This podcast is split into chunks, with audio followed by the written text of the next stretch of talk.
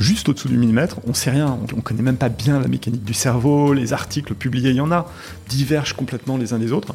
Donc nous, on développe des, robots, des micro-robots ou nano-robots parfois. C'est plutôt l'échelle microscopique, donc c'est plus petit que le, millimètre. Il transporte son propre moteur et il est euh, comme on imagine un micro-robot.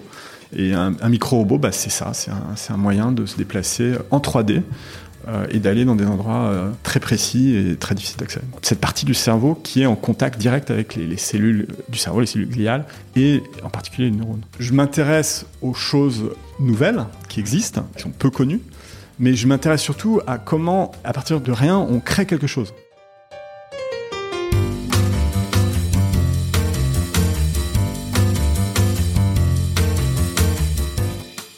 Vous écoutez La Combinaison, le podcast qui part à la rencontre de personnes exceptionnelles qui ont réussi dans leur domaine. Sommes-nous tous égaux face à la réussite? Quel est le making-of, la combinaison d'éléments, de rencontres, de succès ou peut-être d'échecs qui ont porté des personnes ordinaires à devenir des entrepreneurs d'exception, des sportifs de haut niveau, des écrivains de renom ou des artistes qui rencontrent le succès? Je suis Frédéric Azoulay, un passionné de podcast depuis plusieurs années et dirigeant d'une entreprise papeo.fr, une imprimerie en ligne réactive pour les professionnels et les revendeurs. D'ailleurs, si vous écoutez cet épisode jusqu'à la fin, je vous offre un code promo pour commander sur notre site. Ces parcours de vie me passionnent, me fascinent et je me suis toujours demandé ce qui faisait la réussite d'une personne. Je sillonne la France pour tenter de répondre à ces questions en rencontrant ces personnalités incroyables. Tous les 9 jours, je vous retrouve et je vous partage ces conversations passionnantes qui j'espère vous inspireront autant que moi. Bonne écoute. Salut Bertrand. Bonjour. Alors je suis très content qu'on se rencontre. On va remercier le brillantissime Alexandre Pachulski. On a fait un épisode le 51 qui nous a présenté. Aujourd'hui, on va parler robots, puisque tu es en train de développer un, un nanorobot, hein, il me semble, qui est trois fois plus petit qu'un grainerie, c'est ce que j'ai lu pour réparer le cerveau. Alors, j'ai adoré préparer cet épisode. J'y ai appris plein de choses. On va largement y revenir, dérouler ton parcours et tenter de comprendre la combinaison d'éléments qui t'a amené là où tu es arrivé. Pour commencer, Bertrand, on va parler de toi et je vais te laisser te présenter. Bonjour, je m'appelle Bertrand Duplat, je suis, euh, je suis ravi d'être ici déjà, je te, je te, remercie, je remercie Alex aussi que tu as mmh. cité tout à l'heure. Euh, je, euh, je, suis ingénieur, mmh. Et puis je suis inventeur aussi euh, de, de faits.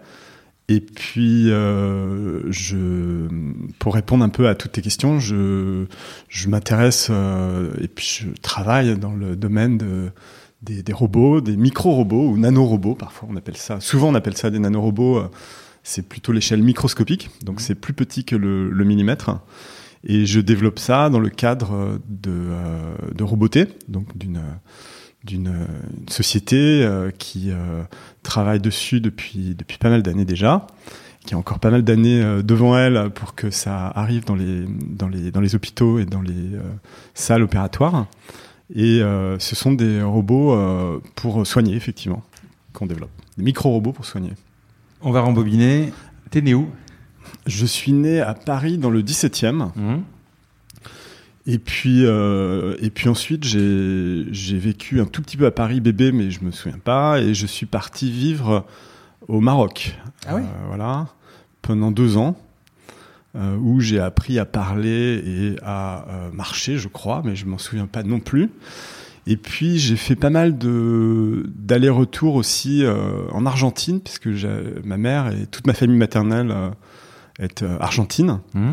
Et, euh, et, et, enfant, bébé et petit enfant, j'allais euh, assez régulièrement là-bas euh, passer, euh, passer quelques mois. Donc j'ai grandi entre les deux, entre la France, un peu le Maroc et puis, et puis l'Argentine. Et puis ensuite, et puis ensuite mes, mes, parents se sont installés en, en banlieue parisienne, un peu éloignée. Et j'ai grandi ensuite euh, en banlieue parisienne, donc euh, je suis un banlieusard. Comment, ça se, fait, comment ça se fait le Maroc hein? Alors c'était tout simplement parce que mon père avait un, un job, là-bas et donc on vivait à Rabat. Quelles études? Alors ensuite euh, j'ai fait des études d'ingénieur, mmh. donc j'étais euh, j'ai fait maths sup à Paris, et puis ensuite j'ai fait une école qui s'appelle les, techniques avancées, l'ANSTA, qui est aussi à Paris. Et puis après, j'étais chercheur à McGill, à Montréal. Super et, euh, et, donc j'étais, euh, c'était pas mes études parce que j'ai pas passé de diplôme hein. là-bas, j'ai pas suivi des cours, mais j'ai appris énormément parce que finalement j'étais un très très jeune chercheur, j'ai même pas de, de, PhD, juste après mes études d'ingénieur.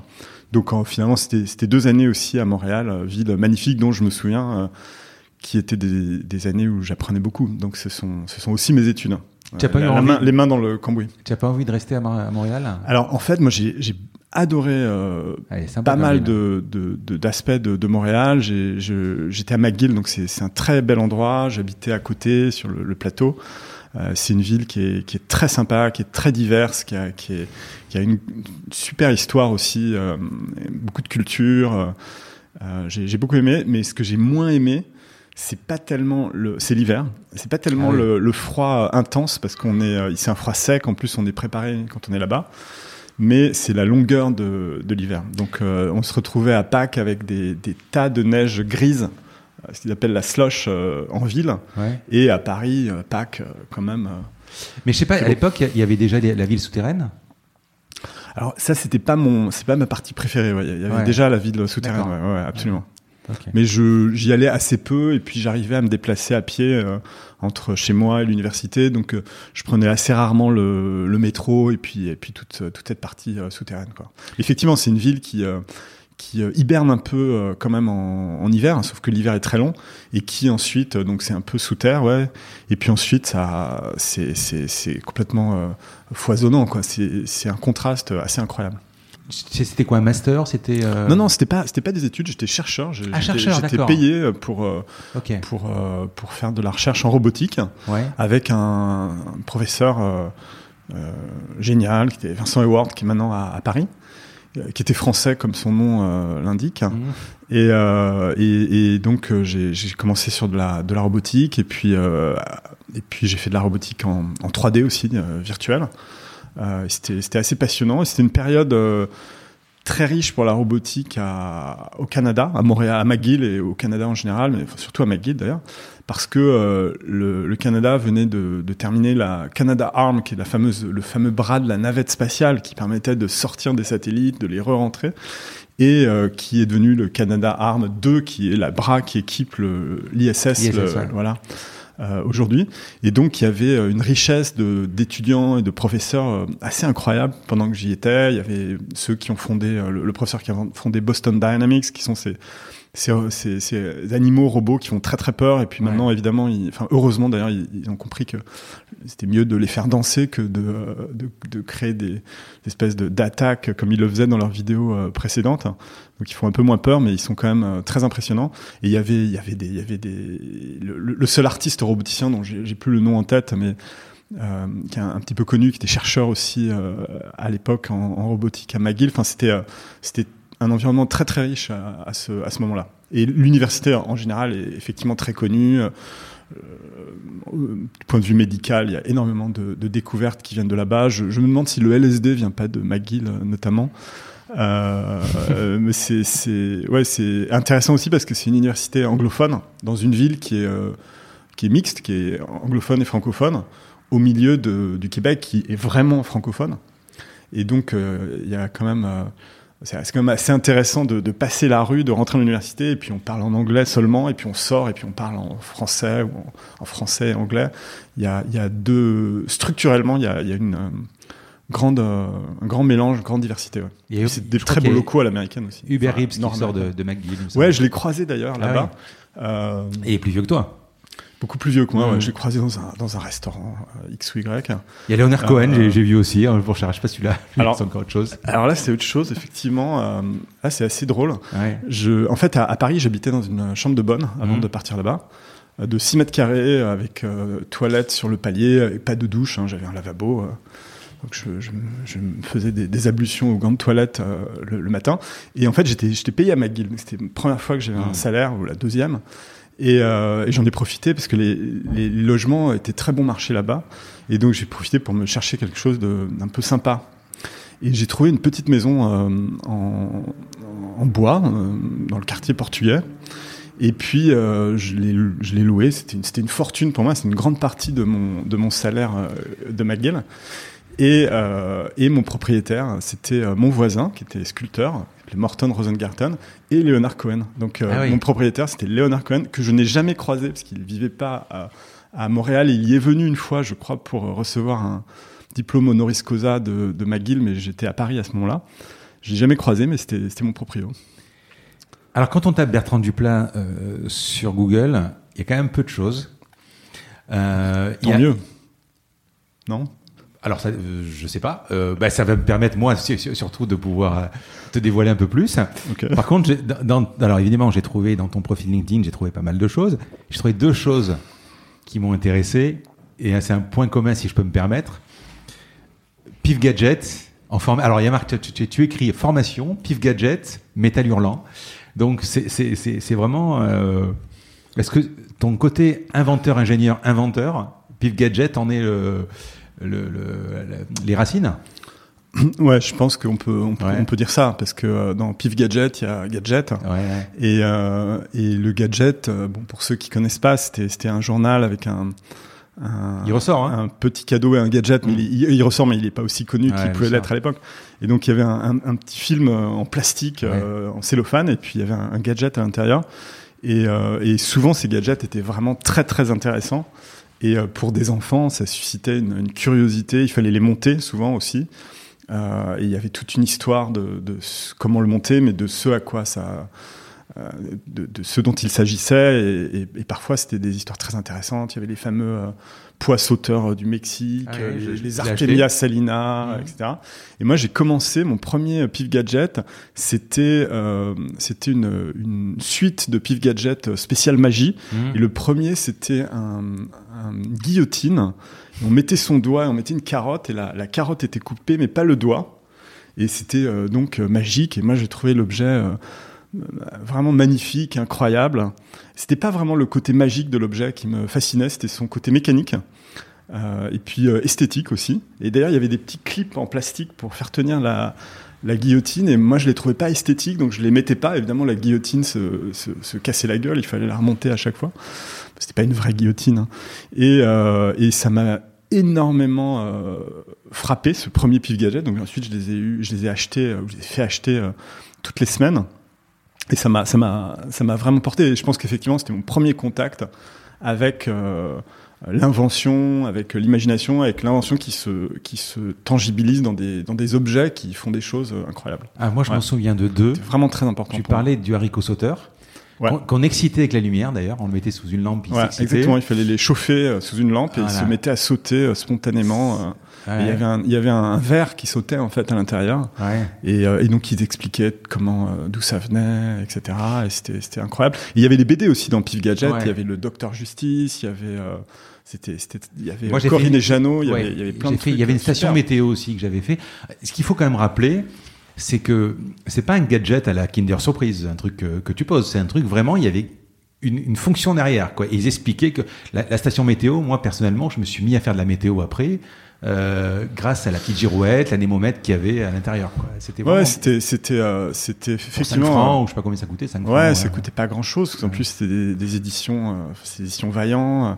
mais euh, moi, j'ai acheté le premier Pif Gadget avant de savoir lire, et, euh, ah et, et, donc je devais rentrer, je pense, ou je devais être rentré peut-être en, CP, donc la, la, classe où on apprend à lire.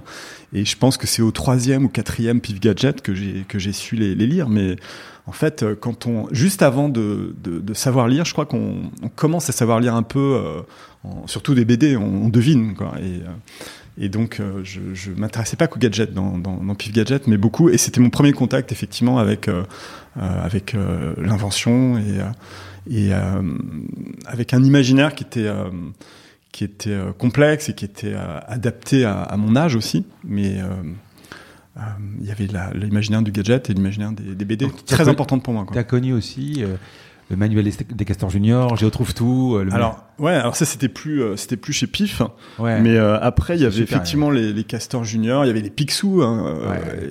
et les Mickey Parade, etc.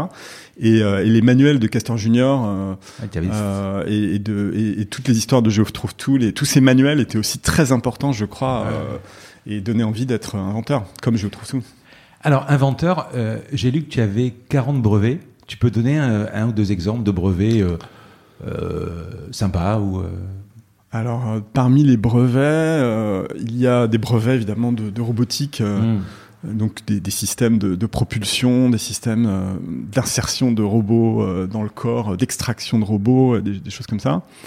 Euh, mais il y a aussi des, des curiosités. Il y a par exemple un livre qui tourne ses pages tout seul.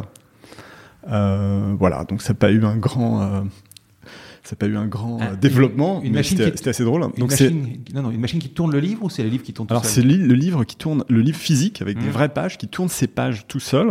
Et l'idée était non pas d'éviter de tourner les pages euh, parce que parce que c'est trop fatigant, mais euh, de c'était un clin d'œil quand même au, au digital, au, livre numérique, aux, Mhm. aux hyperliens. Et c'était l'idée, c'était le livre dont vous êtes le héros, mais simplement évidemment quand on fait certains choix. Au lieu d'être envoyé à la page euh, et puis d'y aller soi-même, c'est le livre qui nous y amène et qui tourne les pages pour qu'on soit euh, au bon euh, au bon endroit quoi. Donc il y a, il y a eu quelques hum, quelques brevets euh, Donc, un peu iconoclastes. euh, Quand tes yeux arrivent au dernier mot de la page de droite, ça va. Alors non, le, le, le Ouais. brevet portait sur le mécanisme qui permettait Voilà. au livre de tourner ses pages, pas sur l'interface qui permettait de, de faire ce choix. Mais, euh, mais l'idée, effectivement, c'est que tu, puisses appuyer sur euh, un, bouton sur le, sur le livre, un bouton sur un, morceau de page, et que ça te renvoie ensuite euh, à, la bonne, à la bonne suite de, ton histoire. Donc voilà, c'est un brevet amusant, et il y, en y en a vraiment beaucoup. Roboticien, qu'est-ce qui t'a fait prendre cette direction et qu'est-ce qui te fascine dans les robots? Alors ça, c'est un sujet... euh, je vais essayer d'y répondre euh, rapidement. Alors, qu'est-ce qui me fascine dans les robots? Je pense que c'est... euh, je pense que c'est ce qui nous, ce qui fascine beaucoup de monde dans, dans les robots. euh, C'est le, c'est l'imaginaire de, de science-fiction avant Mm. tout. C'est, c'est, c'est la guerre des étoiles et, et puis, et puis même avant, il y a eu des robots depuis, depuis, depuis que je suis né et même avant, il y avait des, il y avait des films avec des, des robots fascinants. Euh, donc ça, ça c'est vraiment l'élément euh, numéro un. Et ensuite, dans les robots, ceux qui m'intéressent, ce sont pas les robots euh, qui reproduisent ce que font déjà les humains, ce qui est, je crois, le sens du, mot robot initial, mais ce sont les robots qui permettent de faire des choses que l'on ne peut pas faire. Et donc, depuis le début, ce sont les robots qui vont dans l'espace, qui vont explorer Mars, qui vont explorer la Lune, qui, euh, qui se déplacent euh, au-delà de, euh, de notre système solaire. Les robots sous-marins, les robots, les micro-robots qui se déplacent à des échelles que nous, évidemment, on ne peut pas atteindre à moins d'être miniaturisés, comme comme c'est le cas dans Le Voyage Fantastique. C'est un film des années 60 qui m'avait beaucoup marqué aussi enfant. C'était pas vraiment un robot d'ailleurs, c'était un, c'était un, un sous-marin qui avait été miniaturisé. Enfin, c'est peut apparenter ça à un, un robot. Et euh, c'est tout cet aspect de la robotique qui euh, étend les capacités d'exploration euh, et de l'imaginaire qui m'intéresse. Quand, au niveau des robots, aujourd'hui, c'est quoi le frein principal? C'est plutôt l'intelligence, la gestuelle, bon, l'émotion évidemment, mais c'est quoi qui fait qu'on n'a pas, depuis tant d'années qu'on cherche, qu'on est sur les robots, alors même s'il y a Boston Ro- Robotics, etc., on a, ça fait quand même un moment qu'on n'a pas, euh, qu'on attend un robot à la maison pour faire les tâches ménagères, pour amener les enfants à l'école, euh, etc. Qu'est-ce qui freine aujourd'hui? Alors, Il y a la loi, évidemment, il y a, il y a des... enfin, il y a plein alors là, choses, là ouais. typiquement, on n'est pas dans les robots qui m'intéressent euh, Hmm. le plus, hein, puisqu'on D'accord. est dans les robots qui, qui reproduisent des, des tâches que, que l'on fait nous-mêmes. Hmm. Mais, euh, mais quand même, le, ce que tu décris, c'est plutôt le robot anthropomorphique. Là, ça m'intéresse énormément, comme Mm. tout le monde. Parce que, alors, en fait, la question, c'est quand même, quelque part, c'est qu'est-ce qui fait que c'est compliqué de faire un humain, quoi, ou, ou une machine qui donne l'impression d'être un humain Ben, c'est, Un humain, c'est quand même très complexe. Donc, euh, il y, a, il y a quelques milliards d'années d'évolution pour en arriver là.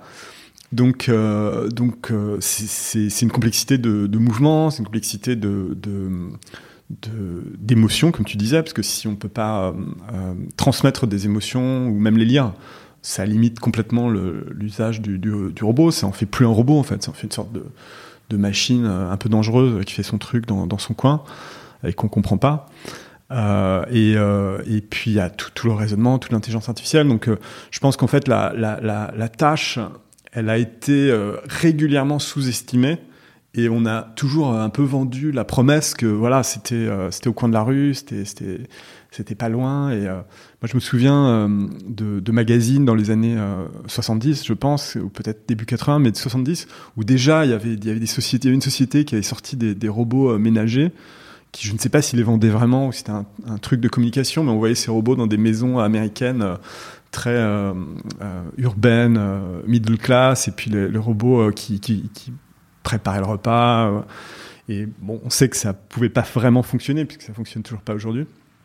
Mais en revanche, il y a quand même beaucoup plus de robots, euh, même dans les, même dans les, dans, dans, les maisons, dans les appartements. Il y a les, il y a les robots euh, aspirateurs mmh. qui sont un gros succès. Il y en a, il y en a énormément. Alors, ils ressemblent pas vraiment à des robots. Euh, comme on les imaginait. une tondeuse, ça marche bien, oui. Et euh, il y a des robots tondeuses, il y a, y, y a, beaucoup de robots qui n'existaient pas y a, quand on était enfant. Oui, mais comme, comme tu dis, ça, ça, ça fait la tâche que l'homme euh, fait déjà, ouais, ouais. fait déjà et, et, le robot anthropomorphique, le R2D2, le, le, le euh, il est moyennement anthropomorphique, mais même le, C6PO, voilà. Euh, bon, il est, il, on, on, on, approche, on approche, on, on s'en approche. Euh, euh, quand est-ce que, quand est-ce qu'on l'aura chez nous, quand est-ce qu'on le verra quelque part, je, je sais pas répondre, mais on, s'en approche, quoi. On s'en mm. approche tout le temps et, et en même temps, bon, c'est cette théorie qui est très connue, la uncanny valley. Je sais pas comment ça se traduit en français, mais plus on s'approche de quelque chose qui ressemble à un humain, mais en même temps qui en est différent, plus euh, ça crée un, sentiment d'étrangeté, de, bizarrerie, parce que finalement, euh, un peu comme les personnages du musée Grévin, parce que finalement c'est très réaliste, mais l'œil humain est tellement habitué à voir des humains vivants que euh, on comprend pas pourquoi ça ressemble à un humain, mais il y a quelque chose qui en diffère, et ça donne l'impression qu'on est face à un cadavre ou quelque chose de qui nous met très mal à l'aise. C'est un peu l'émotion qui manque. Voilà. Et donc, euh, et donc euh, plus on s'en approche, plus, plus on s'en éloigne quelque part. Mais c'est pas tout à fait vrai. Et l'émotion manque. Mais j'ai je, envie de dire que je pense que ça va arriver, mais quand Je, je sais pas. Et puis en plus, euh, un an, deux ans, dix ans, vingt ans, au bout d'un moment, on n'est pas, on n'est pas tellement vieux. Hein, je, je, crois mmh. qu'on a à peu près le même âge. Mmh. Mais on se rend compte que finalement, voilà, deux ans, c'est énorme quand on en a 20 ou 18 ou 15. Euh, et puis après, euh, bon, 20 ans, c'est plus. Quand on fait de la technologie, en tout cas, 20 euh, ans, c'est pas si énorme que ça. Donc, est-ce que c'est dans les 10, 20 prochaines années? Est-ce que c'est dans les 40 Je ne sais pas du tout.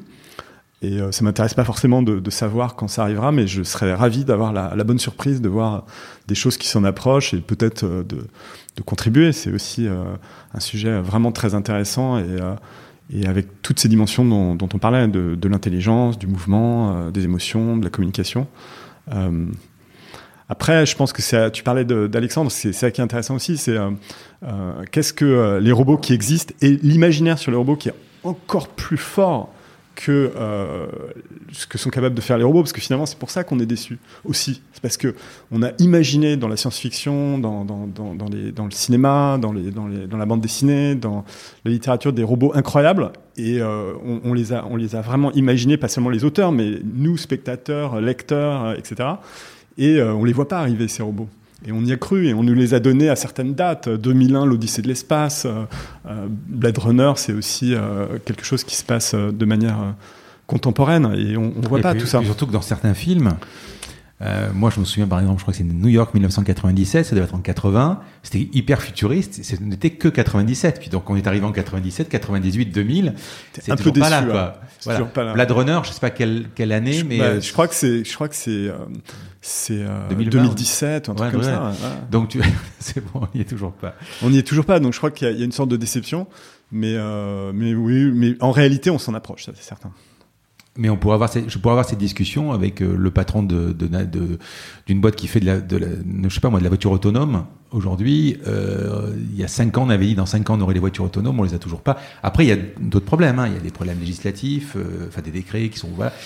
Après McGill, qu'est-ce que tu fais? Après McGill, je, je, je rentre en France Mhm. parce que les hivers sont, euh, Rigoureux. sont, sont trop rigoureux et puis en plus j'ai mon j'ai mon, mon amoureuse en France que, que je viens euh, rejoindre qui me manque. Et euh, et puis euh, et puis je suis un peu perdu en fait parce que j'aimais beaucoup euh, McGill et l'environnement de, de l'université. Et en même temps j'étais dans une euh, j'étais avec des thésards. Et à McGill euh, en France les thèses c'est trois ans. Mais à McGill les thèses c'est euh, un temps illimité.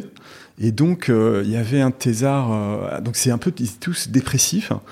Très sympa et ils perdaient leurs cheveux enfin vraiment l'impression que la, thèse euh, était euh, très difficile pour eux et euh, le, truc, c'est que tous les ans, il y avait une évaluation de, là où ils en étaient. Et l'évaluation typique, comme il me la racontait, c'était bah, de se présenter devant ce, jury qui leur disait c'est super ce que tu as fait, c'est vraiment parfait, énormément avancé, c'est génial. Il y a un petit point à creuser, il y a ce petit truc là qu'il faudra regarder. Écoute, tu creuses et on s'en reparle l'année prochaine. Et donc euh, voilà, 5 ans, 6 ans, 7 ans de thèse. Ça m'a pas du tout donné envie de, faire ça. Et donc, euh, si on rentre pas dans, une thèse et le, circuit universitaire classique, bah, on sort de l'université. Donc, je, je pouvais plus être à, McGill comme ça. Et donc, j'ai travaillé euh, pour beaucoup de. Je travaillais dans la robotique au début. J'ai fait des études pour euh, beaucoup de, pôles euh, de, de recherche euh, industrielle ou euh, qui n'étaient pas universitaires mais qui étaient, qui étaient assez pointus sur différents types de, de robots. Euh, et euh, et euh, j'ai commencé comme ça et je me suis intéressé aussi à quelque chose que j'avais démarré à, à McGill, c'était à tout ce qui était euh, robotique virtuelle, c'était tout ce qui était euh, réalité virtuelle, euh, qui, était, qui était assez passionnant.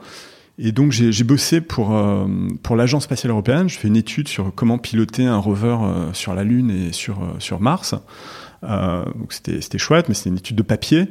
Euh, j'ai fait, euh, j'ai travaillé pour Ifremer, je fais des études aussi euh, donc pour de la robotique sous-marine, des endroits inaccessibles ou très difficilement accessibles pour des humains. J'ai pas mal travaillé aussi sur de la robotique d'intervention dans les centrales nucléaires pour éviter que ce soit des humains qui interviennent pour EDF. Euh, et puis, euh, et puis euh, dans, pas mal de domaines. Mais en fait, il y avait pas à ce moment-là, il n'y avait pas de projet très enthousiasmant, très ambitieux de, de robotique en Europe. Et euh, notamment la robotique spatiale de l'agence spatiale européenne, de l'ESA. À l'époque, c'est plus du tout le cas. Euh, c'était pas du tout celle de la NASA. C'était vraiment des études. Donc c'était du papier, c'était des, des, des, des plans, des, recherches, mais pas des réalisations et encore moins à l'époque des réalisations envoyées dans l'espace. Et donc je me suis vraiment euh, focalisé sur euh, la réalité virtuelle parce que ça demandait des moyens importants à l'époque. Plus le cas aujourd'hui, mais des moyens qui n'avaient rien à voir avec ceux euh, demandés par la, la robotique, encore moins la, la robotique spatiale ou, ou sous-marine. Euh, voilà, donc je- j'ai commencé à travailler beaucoup euh, en réalité virtuelle. Et après quelques années, j'ai commencé à développer un, un logiciel qui s'appelait Virtools Mhm. et dans une société qui avait le, le même nom, Virtools. Et euh, c'était un logiciel pour créer. euh, Enfin, l'idée initiale, c'était de, c'était que le la réalité virtuelle et, euh, et tout ce qui était interactivité en, interactivité en 3D et même le jeu vidéo Mhm. en 3D, parce que le jeu vidéo existait depuis euh, un certain temps, il commençait à, à devenir euh, 3D. Et euh, pour moi, c'est- ça allait être un, un médium comme le film, donc que ce soit sous forme de cinéma ou série aujourd'hui. C'est quand même quelque chose qui a un pouvoir de d'évocation et de, qui a un pouvoir énorme euh, pour moi positif parce que ça avait, construit tout mon imaginaire. Euh, et, je pensais vraiment que le jeu vidéo, qui a une place énorme, hein, qui a une place économique aujourd'hui énorme, et, qui a une place dans l'imaginaire euh, très importante, mais je pensais que ça allait être un peu la, même chose. Je ne dirais pas que c'était la même chose, en fait, c'était autre chose. Et je voulais créer un outil pour permettre à des non-programmeurs, à des, à des auteurs ou à des designers, mais des gens qui n'étaient pas forcément très techniques, de euh, pouvoir créer des, histoires interactives. Sauf que des histoires de l'interactivité, c'est pas des histoires linéaires, c'est pas du tout la même chose que d'écrire un, scénario ou un, roman, euh, etc. Et donc l'idée, c'était de, créer une interface visuelle et un logiciel qui permettent visuellement, euh, en connectant des petites boîtes, de créer des comportements que l'on allait associer à des personnages de jeux vidéo, à des, véhicules, des voitures, des avions, à des scènes pour les, pour les scénariser et pour combiner toute cette interactivité pour faire des, des contenus complexes, que ce soit des jeux vidéo ou, ou d'autres types d'applications artistiques ou industrielles aussi. Et c'est devenu un, un logiciel diffusé dans, le monde entier qui a permis de faire euh, du prototypage de jeux beaucoup et beaucoup beaucoup d'applications de réalité virtuelle aussi euh, euh, vraiment un peu partout dans le monde donc c'était une, une, grosse aventure Virtuals. Mais c'était une forme de robotique virtuelle mais mais le virtuel permettait de, permettait de le faire dans, dans plein d'univers différents alors que encore une fois faire des, réellement faire un robot pour aller sur Mars et puis ensuite l'envoyer sur Mars c'est quand même assez compliqué. Justement, on, parle de Mars avec persévérance, ça a dû te fasciner, j'imagine. Quand, euh, imagine par exemple, tu parlais de rover, euh, quand ils vont imaginer d'envoyer le, robot sur Mars, euh, par exemple, ils vont, avec ton logiciel ou avec ce genre de logiciel, ils vont, ils vont envisager que le, par exemple, que le robot puisse se retourner. Ils, font, ils le font d'abord sur l'ordinateur, voir une méthode pour pouvoir qu'il se retourne pas. Ils vont virtualiser euh, cette possibilité et ensuite ils feront une maquette et ensuite le, le, le, grandeur nature, quoi. C'est ça? C'est comme ça que ça se passe? Alors là, là, ce dont je parle avec Virtual, c'était hmm. vraiment des mondes virtuels.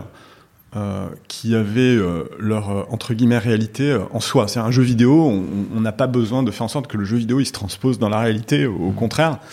Et dans beaucoup d'applications, beaucoup d'applications de la réalité virtuelle, on, mm. ne cherche pas nécessairement à ce que les choses se transposent dans le monde physique réel. En revanche, effectivement, dans, dans, dans tous ces domaines d'ingénierie, parce que mm. c'est de l'ingénierie, puis ensuite c'est la planification de d'intervention. En l'occurrence, là, c'est pas des interventions, c'est de l'exploration, mais effectivement, là, le, le virtuel sert à préparer enfin sert à beaucoup de choses, mais il sert à préparer le, le, réel. Il peut servir d'interface aussi. Il peut servir de système permettant de suivre ce qui se passe et de le piloter. Donc ça, il, peut aller bien au-delà. Enfin, il peut aller beaucoup plus loin au sens euh, ne, pas s'arrêter au moment où ça devient réel, continuer dans le réel, s'interlacer s'interpénétrer avec le, réel en tant qu'interface. Mais le, le, cycle typique pour nous, par exemple, sur nos robots, c'est effectivement de, faire d'abord des, calculs, de faire des dessins sur un tableau blanc. Euh, avec des, feutres. À l'époque, c'était un tableau noir avec des, des craies. Et puis ensuite, euh, de, de, de, regarder les, équations des, systèmes euh, en jeu. Dans, euh, dans les domaines comme la, robotique spatiale, tout ça c'est assez bien connu faire un certain nombre de, calculs pour dimensionner, pour savoir un peu ce qu'il faut comme euh, puissance, comme euh, euh, dimension du, robot, etc. Et puis ensuite, de commencer à faire des simulations virtuelles, avec des, de faire des designs d'abord, et puis ensuite de les, de les simuler, donc de les tester, et de les tester dans des, environnements multiphysiques, c'est-à-dire des environnements où il y a des lois de plusieurs physiques qui s'interpénètrent, c'est-à-dire euh, de, plusieurs physiques. Ce que je veux dire par là, c'est de plusieurs domaines de la, physique, donc euh, euh, des, lois électromagnétiques pour pouvoir se, se, préoccuper de, de, tout ce qui peut être justement électromagnétique, d'électronique, euh, la mécanique, la, la, la, gravité, etc., l'environnement, les interactions avec les objets de l'environnement. Donc c'est des, des, simulations assez complexes. Et, et, donc effectivement, il y a tout, tout, tout ce type de simulations qui sont au début assez morcelées, et puis il y en a d'autres ensuite beaucoup plus compliquées à faire, qui sont multiphysiques, qui sont en fait euh, une, une, sorte de simulation de l'intervention telle qu'elle aura lieu et non pas euh, comment euh, le train d'atterrissage se comporte, ce qui est déjà en soi très complexe. Et là, et c'est là où il faut, c'est là où il faut pas trop fantasmer non plus. Euh, c'est pas toujours faisable d'avoir une bonne simulation complète d'un système complexe dans, dans, un, dans un environnement réaliste, parce qu'il y a beaucoup beaucoup de de, choses qui, qui, qui s'interpénètrent, qui interagissent entre elles. Il y a une grande complexité. Et, euh, et donc, euh, souvent, ce type de simulation a, vraiment une limite.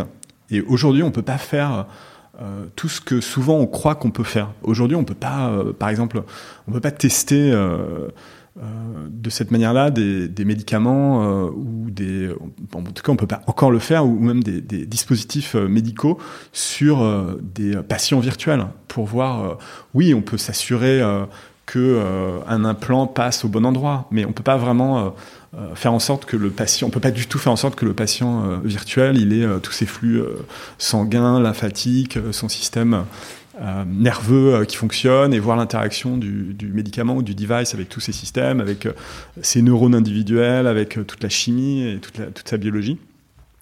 Et, dans le cas de, de persévé- persévérance, c'est la même chose. On peut pas, on peut pas faire forcément des simulations complètes. Et donc, il faut aussi souvent encore faire des maquettes physiques. Et pour ça qu'on fait des maquettes physiques, euh, pour, euh, pour s'assurer que ça fonctionne bien comme la simulation le, prévoyait, ou pour, euh, vérifier comment les choses fonctionnent réellement quand la simulation ne peut pas prévoir les choses correctement. Et aussi, souvent, pour mieux comprendre. Parce que quand on voit quand même quelque chose dans un espace réel avec des, maquettes, on, comprend mieux que, sur un écran ou même avec des lunettes de réalité virtuelle. Alors, tu, tu revends euh, ta société en 2005 à Dassault. Ouais, 2000 ça entre 2005 et 2007, ouais, Dassault Systèmes. ouais. Et qu'est-ce que tu fais après? Alors, je, je vends Virtools à Dassault Systèmes Mhm. et je. euh, C'est complémentaire à Katia? Ouais, c'est ça fait pas. Alors Dassault Systèmes, ils font que de la 3D. Hein. Ouais, ils ouais, sont très connus pour euh, SolidWorks, pour Katia, pour beaucoup de logiciels, Mhm. pour euh, modéliser des, des des véhicules ou toutes sortes de, de systèmes euh, en 3D qui sont des systèmes souvent euh, mécaniques complexes. Et ils font aussi de, de la, des simulations euh, multiphysiques, etc. Donc tester dans un univers virtuel ces simulations, c'était important pour eux. Et donc c'est complémentaire effectivement. Et donc c'est pour ça que ils ont fait ce- cette acquisition, je, je suppose, à, à l'époque. Et après, moi, je reste euh, un- quelques années chez, chez Dassault Systèmes. Et puis ensuite, je, je suis quand même très désireux à l'époque de revenir au, au monde physique aussi, mais euh, sans euh, lâcher complètement l'univers virtuel. Donc je, je crée des livres justement et des, et des jeux interactifs euh, au sein de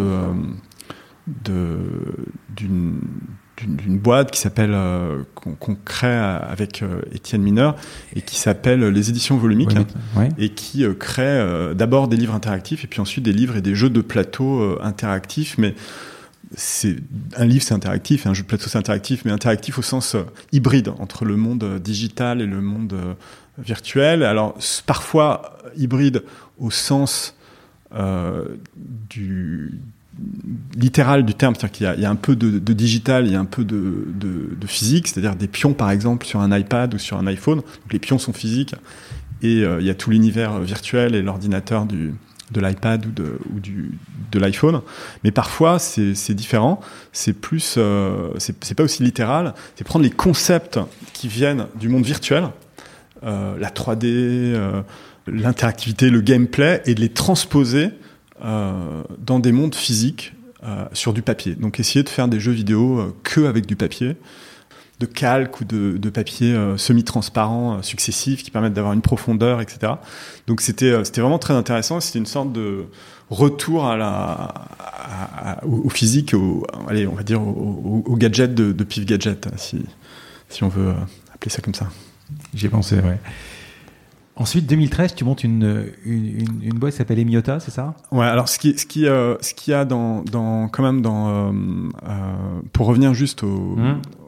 Aux éditions volumiques, euh, ça, me ramène un petit peu à la robotique aussi, parce que dedans, on travaille notamment avec Vincent mon, enfin avec un étudiant de Vincent Eward, mon ancien prof de, de, de McGill, qui est aujourd'hui à, à la Sorbonne, en sciences. Euh, on développe des personnages vibrants qui peuvent se déplacer sur, euh, donc des pions en fait, qui peuvent se déplacer sur les écrans. Donc on n'a pas poussé au bout le, concept, mais il y a, y a déjà, y a un retour à la matérialité, il y a un retour à la robotique. Et donc ensuite, on, je travaille sur effectivement une, une ceinture qui euh, est euh, assez drôle.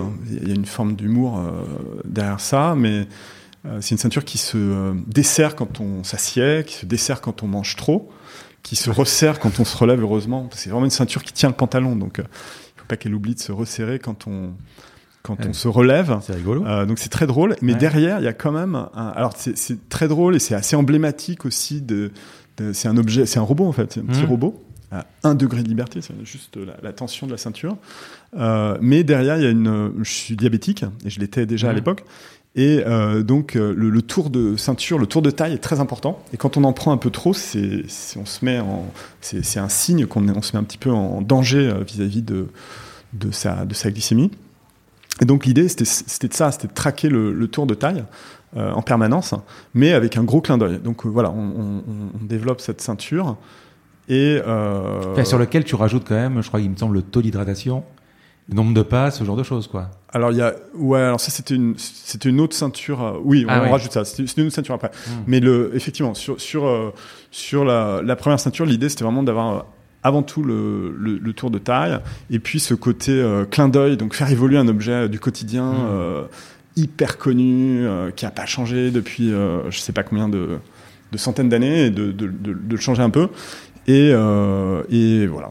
On le, on le, le, prototype fonctionne à 2 heures du matin euh, avant l'ouverture du, du, showcase, c'est-à-dire du, d'une pré-présentation au CES, donc c'est un salon euh, que moi je connaissais pas, c'est la fois j'allais à Las Vegas, et euh, donc à 2 heures du matin dans le canapé de, de, de, de l'hôtel, ça, ça, se met à fonctionner et on, le lendemain on, on, on, y va avec tu nos, veux nos dire, Tu veux dire que vous prenez votre avion, vous, allez, vous êtes à l'hôtel à Las Vegas et à, à une heure et demie, ça fonctionne toujours pas. À une heure et demie, ça fonctionne toujours pas, non. Ah oui. C'est rigolo, ça aussi. Ouais. Et ça, vous en avez vendu? Alors, on n'en a pas vendu parce qu'on les a pas mis en vente en fait. On n'a pas, on n'a pas, ça n'a pas été industrialisé. Euh, en revanche, euh, ça a eu un certain succès au CES. Ça a eu le Grand Prix du CES, qui est un truc euh, qui, est, assez rare. Mmh. Et donc c'était assez drôle. Toute la semaine était assez drôle. Hein. On, l'a présenté donc à ce showcase et puis on était, on avait une, table de à peu près 20 cm sur 20 cm et on pensait que personne allait voir ce truc-là. Il y avait un bar. moi, j'étais allé boire des des, des, alcools forts, de la vodka ou autre, parce que j'étais un peu stressé, je suis un peu timide et, mmh. j'étais intimidé de, de, ce, de cette foire où il y avait beaucoup de, journalistes. Et puis euh, au bout de d'une heure ou deux heures, il y a des, journalistes qui me, qui me pointaient du doigt en disant ouais il a la ceinture. Et puis quand on est reparti de, de ce de ce premier événement euh, showcase de, de, de, deux heures. Euh, il y avait déjà un article sur CNET qui disait pourquoi cette ceinture ridicule est en train de voler le, le show du CES. Mais pour nous, c'était délirant. Enfin, on n'avait pas du tout l'impression qu'on pourrait avoir le moindre impact. Puis après, ça a été un peu euh, crescendo jusqu'à ce qu'on ait le Grand Prix du CES, jusqu'à ce que euh, on soit sur la en couverture de USA Today. Enfin, c'était c'était vraiment très très. Pourquoi vous l'avez pas vendu? Bah, c'est un peu dommage. Ouais, on n'a pas on n'a pas on n'a pas industrialisé le truc. On mm. n'a pas été au, bout du, du, on était au bout du prototype, mais pas au bout de la démarche euh, industrielle sur sur cette ceinture. On, c'était. Euh... Alors il y avait il y avait moi et puis il y avait euh, Karine Kulm qui était plus côté enfin qui était qui fait partie de l'aventure aussi et qui s'occupait de, de, développer tout ça et de, de faire toute la partie euh, euh, business organisationnelle sur, sur, sur, ce projet. On va parler de roboté, on va parler robots, nanorobots, évidemment cerveau. Comment tu as eu l'idée de t'intéresser au cerveau? Alors, Je pense, enfin, je, je, pense quand même que là aussi c'est un truc de d'enfant. je pense que toutes les, les, petits, les petites filles, les petits garçons euh, s'intéresse quand même au cerveau. C'est assez, fascinant. Euh, je me souviens pas du gadget de, de, Pif Gadget euh, qui correspondait au cerveau, mais, euh, mais moi c'est quelque chose qui me passionnait et, j'ai fait mon stage de fin d'études sur le cerveau. Donc j'étais au CERMA. Donc, CERMA c'est le c'était le centre de médecine aéronautique de, de l'armée de l'air et je travaillais sur le syncrétisme. J'étudiais le syncrétisme multisensoriel. C'est comment les les, différentes perceptions visuelles, tactiles, euh, sonores, euh, proprioceptives, etc., se, combinent pour créer une image euh, unique, plus ou moins unique, mmh. stable de, l'environnement. Donc, donc mes études c'était autour du cerveau. Ensuite, mon, intérêt en fait pour la robotique, c'était initialement plutôt d'ailleurs sur les pour les systèmes de, de perception. Euh, donc très lié aussi à la compréhension du, cerveau. J'ai fait un certificat de, neurophysiologie de la perception à, la Pitié-Salpêtrière pendant que j'étais étudiant. Donc euh, c'était un sujet euh, qui, me, passionnait aussi et, qui, me, qui trottait dans la tête depuis, très longtemps. et puis Dream, non, c'était, c'était, effectivement, c'était très important. C'est que pour moi, c'était l'occasion de travailler sur le, cerveau qui me, qui me passionnait, de m'en rapprocher euh, sans rentrer euh, sous le crâne. Donc ça, reste un bandeau qui est posé sur la tête. Mhm. Ça permettait d'étudier le cerveau sans, faire, sans, sans, faire un trou euh, dans, le, dans le crâne. Donc c'était potentiellement très intéressant. Et c'était très intéressant. Le, le, cerveau d'un côté, le robot de l'autre. Comment tu vas assembler Comment tu peux imaginer une seconde de dire, parce que même quand j'ai préparé l'épisode, se dire à un moment, on va faire mm, rentrer un robot dans le cerveau, comment tu te dis, euh, ça reste initialement de la science-fiction, Asimov ou, ou l'aventure intérieure Tu te dis, ça, ça existe, ça, doit être possible? En fait, c'est là vraiment, c'est un, un, ami qui, qui me mmh. conseille de faire ça d'une manière euh, géniale. Et, euh, et, moi, je me dis, ah ouais, mais. Enfin, je, je, suis un peu stupéfait mais hyper intéressé. Et euh, c'est de là que vient, euh, c'est de lui et de là que vient euh, l'idée. Et, et je, je, venais quelques mois ou quelques années avant de, de, de perdre ma mère d'un cancer du cerveau, d'un mmh. glioblastome, et qui était pas opérable. Et, et, et même s'il avait été, ça aurait pas changé, pas changé grand chose parce que c'est assez terrible ce, ce glioblastome. Et donc j'ai vu aussi euh, ce que c'était de ne pas pouvoir intervenir, euh, de ne pas pouvoir euh, faire grand chose, ou même quoi que ce soit, de significatif vis-à-vis d'un de, de, de, de, certaines pathologies. Mmh. Et donc, voilà, je, je, comprenais effectivement le. Bah, c'était assez viscéral de voir, parce que j'étais très frustré aussi pendant cette cette maladie, de, rien comprendre, euh, et j'avais pas l'esprit qui me permettait de, comprendre quoi que ce soit à, l'oncologie, donc à tout ce qui était euh, médicaments euh, anti-cancer, euh, toute, la, biochimie de tout ça, j'aurais pu m'y plonger, mais j'étais pas vraiment en état. C'était pas mon domaine non plus, mais bon, ça, se fait en fait en passant du temps sur ces sujets. Je pense que ça aurait absolument rien changé évidemment, mais revenir plusieurs années euh, après euh, sur ce sujet, c'est vraiment intéressant quand on, bah, quand on l'a à cœur, quoi. Et, euh, et, ça vient de là. Ça vient de, de, de, cette discussion, du potentiel énorme que ça peut avoir, et puis aussi d'avoir vu ce que ça donne de ne pas pouvoir intervenir. Et donc, à contrario, ce que ça pourrait faire de de, génial de réussir à intervenir avec succès euh, quand, euh, quand les neurochirurgiens, quand les, tous les médecins qui s'occupent des pathologies du cerveau euh, sont, sont manquent de, moyens en fait pour faire ces choses-là. Et la roadmap de base, c'est quoi? Tu te dis. Donc la roadmap de base, c'est est-ce que c'est pour cette vie ou pour la prochaine? Mmh. Et au bout de, je, regarde un peu les moyens de fabrication et, euh, et je vois que c'est quand même pas, pas facile de faire un, un robot, un micro-robot pour aller dans le cerveau, parce qu'un gros robot pour aller dans le cerveau, euh, euh, il y en a déjà. Mmh. Et il y en a un français d'ailleurs, de Bertin Naoun et Fernand Badano, mmh. qui ont fait un magnifique robot qui est, qui est une sorte de bras robotisés comme on les connaît. Hein. Rosa, quelque chose comme ça. Voilà, et, euh, et euh, qui manipule les outils des, des, neurochirurgiens et qui fait un travail euh, assez incroyable. Moi, je l'ai vu en opération à la petite salpêtrière, c'est extraordinaire ce qu'ils ont fait. Mais là, effectivement, c'est différent. Il ne s'agit pas d'avoir un robot à l'extérieur, un, un, robot qui joue le, le rôle de l'extension du, du neurochirurgien à l'extérieur, parce que c'est quand même piloté par des neurochirurgiens, heureusement à l'extérieur du, du, patient, mais de rentrer dans le patient et à une échelle microscopique, donc c'est euh, ou submillimétrique. Donc c'est assez différent. Et là, effectivement, il n'y a, a, pas grand-chose. Donc je, je, crée mon réseau, je, je, je, travaille même, je développe même de, je, réfléchis, je développe des trucs en réalité, euh, enfin en, en, en, intelligence artificielle pour, euh, pour m'aider ensuite à faire ce robot. Enfin, c'est tout ça, c'est une sorte de procrastination de, luxe. Je déploie beaucoup d'énergie là-dessus. J'ai quelques amis qui me disent, bah écoute, euh, ce serait peut-être plus facile de faire ton robot que de, euh, que de faire une intelligence artificielle pour faire ton robot. Et c'est certainement euh, difficile en plus, me disent-ils, de, de, faire une intelligence artificielle aujourd'hui tout seul, alors que chez Google, chez Facebook, il y a des centaines de PhD brillantissimes qui travaillent sur ces, sur ces sujets.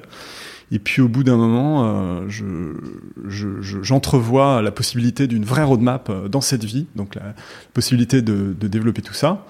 Et puis, euh, et puis j'ai un coup de pouce, et puis je, décide de, me lancer. Et c'est à peu près à ce moment-là, enfin, c'est pas exactement à ce moment-là, mais c'est un petit peu avant que Dream me propose de travailler sur le cerveau. Et donc, euh, je me dis, bah, génial, je vais pouvoir en apprendre beaucoup, même si euh, ça reste à l'extérieur du, du, cerveau. C'est pour ça que je l'ai rejoint, mais je reste pas tellement longtemps. Je reste même très peu de temps.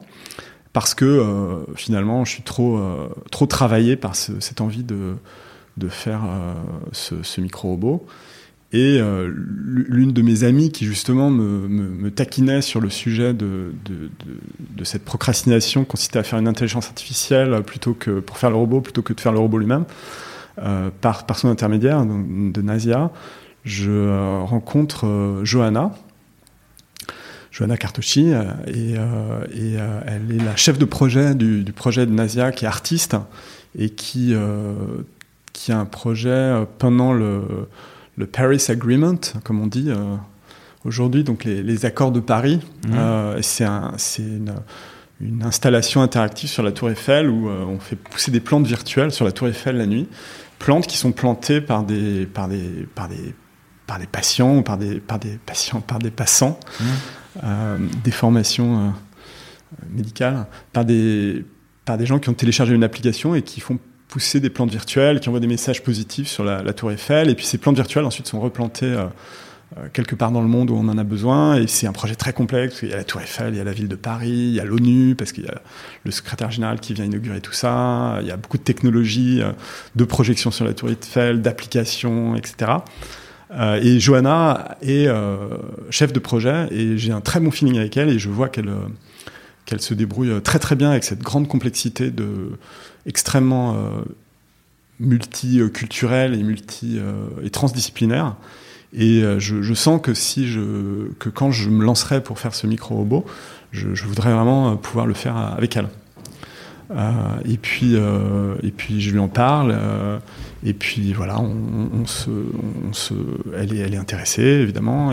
Enfin évidemment, je dis évidemment au sens où comme on travaille ensemble aujourd'hui, depuis longtemps, on peut imaginer qu'elle l'est. Et, euh, puis, euh, et puis je commence à en parler autour de moi, et en fait, j'ai très vite un écho euh, assez extraordinaire de, mes proches, mais de mes proches qui sont sur ces sujets, qui me présentent à d'autres personnes aussi. J'ai Mehdi Benchoufi, qui est à l'Hôtel Dieu, qui est épidémiologiste, qui travaille sur beaucoup de technologies aussi, euh, euh, un peu différentes, mais qui, développe des échographes euh, très peu coûteux pour que, pour que l'échographe puisse devenir le, stéthoscope du 21e siècle, euh, qui est un mathématicien aussi, qui m'invite à, qui nous invite à nous installer euh, quelque temps euh, sous son, sous sa, sous son parrainage bienveillant à, l'Hôtel Dieu, donc dans l'hôpital euh, où, euh, euh, Ambroise Paré a pris la, chirurgie quand même, et puis, qui est un hôpital assez ancien parce qu'ils ont, construit ce bâtiment très moderne. Mille ans après que l'hôpital a été ouvert, qui s'appelle Notre-Dame de Paris, qui est une sorte de, truc super high-tech, j'imagine, pour l'époque. Donc c'est un, un, hôpital qui, qui est de, je crois que c'est 465 ou un truc comme ça, l'ouverture de l'hôpital. Le bâtiment n'est pas le bâtiment euh, initial aujourd'hui, mais bon, pour nous c'est incroyable. Donc on est un peu, on est adoubé quoi. On a aussi euh, Maxime Dahan qui était un, chercheur incroyable, euh, dirigeait le, département de de, physique, de, la biologie à Curie, qui nous parraine, qui nous aide énormément, qui nous donne plein de conseils, énormément de contacts, très précieux, qui nous offre un microscope aussi. Et, et, et, voilà, donc très très rapidement, on est, on est très très bien entouré, on rencontre, euh, on rencontre beaucoup de gens et, et c'est comme ça que ça, que ça a démarré. Ouais. Et, et, dès le départ, c'est un micro-robot pour aller dans le cerveau. Et il va faire quoi dans le, dans le cerveau? Il fait quoi? Quelle est sa fonction? Alors l'idée, c'est de pouvoir euh, intervenir. Donc c'est de pouvoir y aller, de pouvoir aller à des endroits extrêmement précis, extrêmement importants, à des endroits pathologiques où on veut d'une part vérifier, donc c'est du diagnostic, dans un premier temps vérifier la pathologie. Donc de l'imagerie Non, c'est pas forcément de l'imagerie. Le, le, diagnostic, ça peut être aussi des échantillons. D'accord. Voilà, ça peut être de l'imagerie aussi. Il va euh, s'assurer des limites de, de, la zone géographique dans laquelle on a euh, cette pathologie Donc c'est assez important puisqu'il s'agit de traiter localement ensuite les choses, de savoir en quoi consiste ce local, c'est-à-dire quelle est la quelle est la zone pathologique, quelle est la zone à traiter, quelles sont les, zones alentours, etc. Dans le cas du tumeur, bon bah comprendre aussi non seulement la tumeur qui souvent se voit à l'imagerie extérieure, pas toujours, hein, euh, mais euh, comprendre aussi toutes les zones intermédiaires, parce que souvent il y a des micro-environnements qui sont très importants, mais qui ne se détectent pas à l'imagerie et qui participent euh, à la pathologie. Et puis ensuite, euh, son rôle, c'est une fois qu'il a détecté la, ou qu'il a vérifié une pathologie, qu'il a aussi déterminé les, limites de, la zone dans laquelle il faut intervenir, bah, c'est lui, lui permettre d'intervenir en délivrant des, des molécules, euh, des médicaments. C'est ça, le, c'est ça l'idée. Et puis ensuite, la vision à beaucoup plus long terme. Ce ne sera pas le cas dans ses premières émanations, mais par la suite, oui.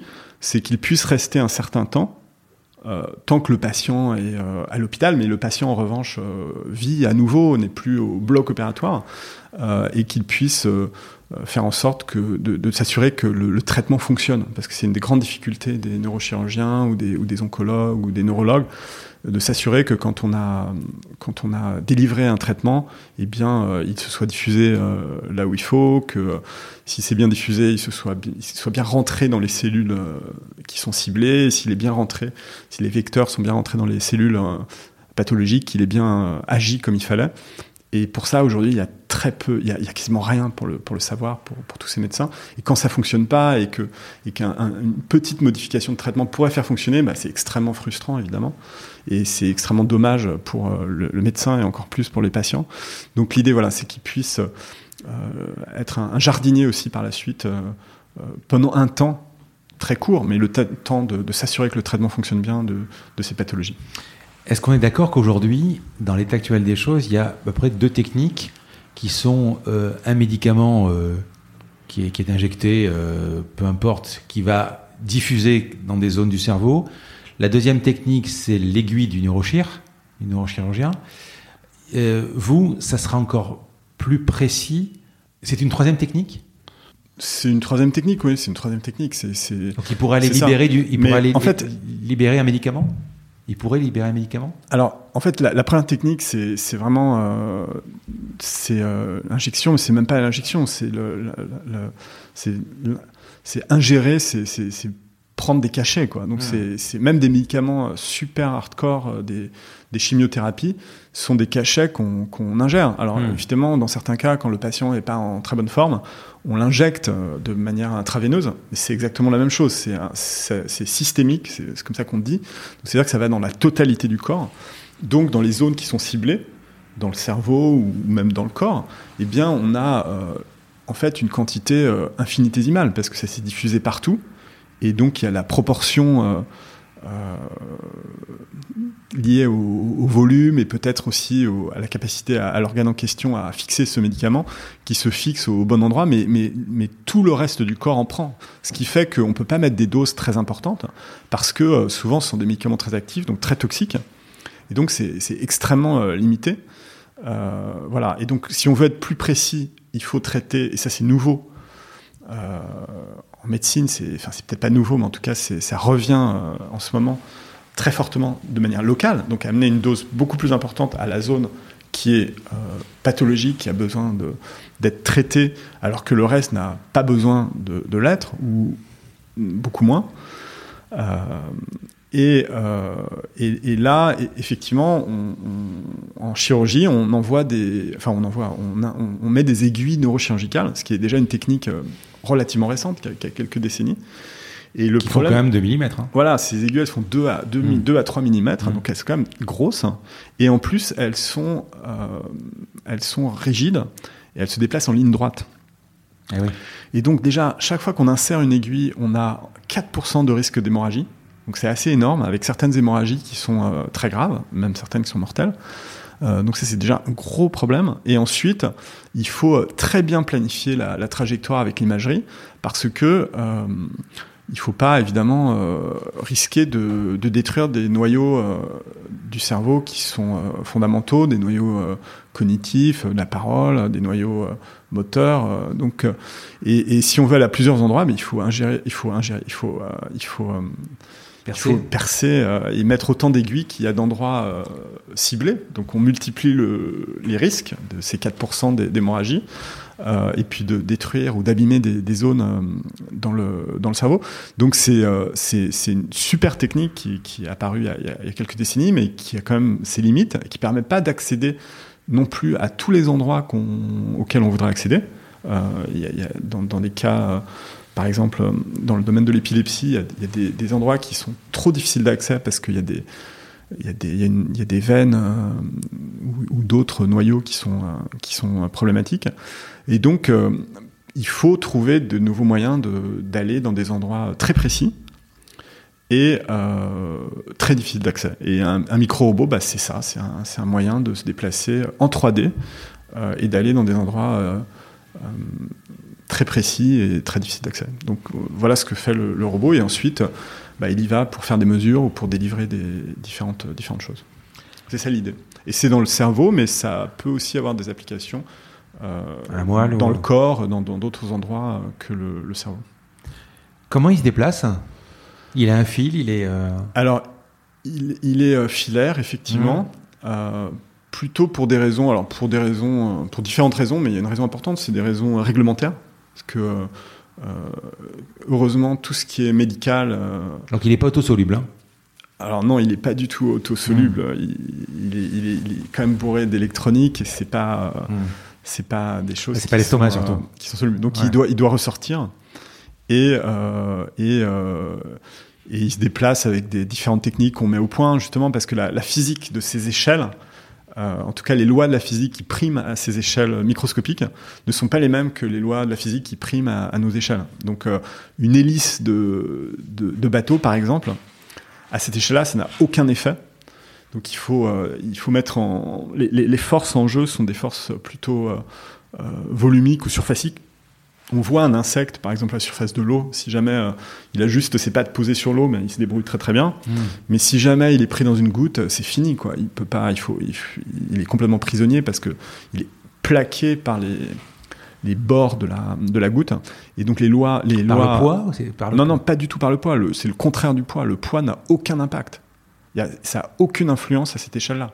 Le poids est négligeable. J'ai pas compris pourquoi l'insecte euh, qui est Parce qu'un insecte qui est pris dans une goutte, il a autour de lui, il a une goutte, donc il a une surface, la, la surface euh, entre l'eau et l'air, qui l'écrase en fait. Ah oui. Et c'est les forces surfaciques, c'est des forces de contact qui sont très importantes. Si, cette main sur que je pose, évidemment là c'est enregistré, on voit pas grand chose. Je pose ma main sur la table. Euh, eh bien, l'attraction de la table à l'échelle microscopique serait euh, peut-être euh, rendrait me rendrait incapable de, soulever ma main parce qu'elle serait complètement aspirée par par les forces de, surface qui, à notre échelle, euh, on n'y pense jamais, au point qu'on on, croit, même pas qu'il y a des forces, surfaciques. Il faut voir justement un insecte plaqué ou une goutte plaquée au, mur euh, pour, euh, s'en rendre compte. Mais à ces échelles microscopiques, ces forces surfaciques sont euh, beaucoup plus fortes et euh, complètement prépondérantes sur les, euh, les forces d'inertie, dont, euh, bah, dont la, gravité, etc. Et, et donc, pour faire avancer quelque chose, il faut mettre en jeu des lois complètement différentes. Donc, c'est une façon de réfléchir très différente.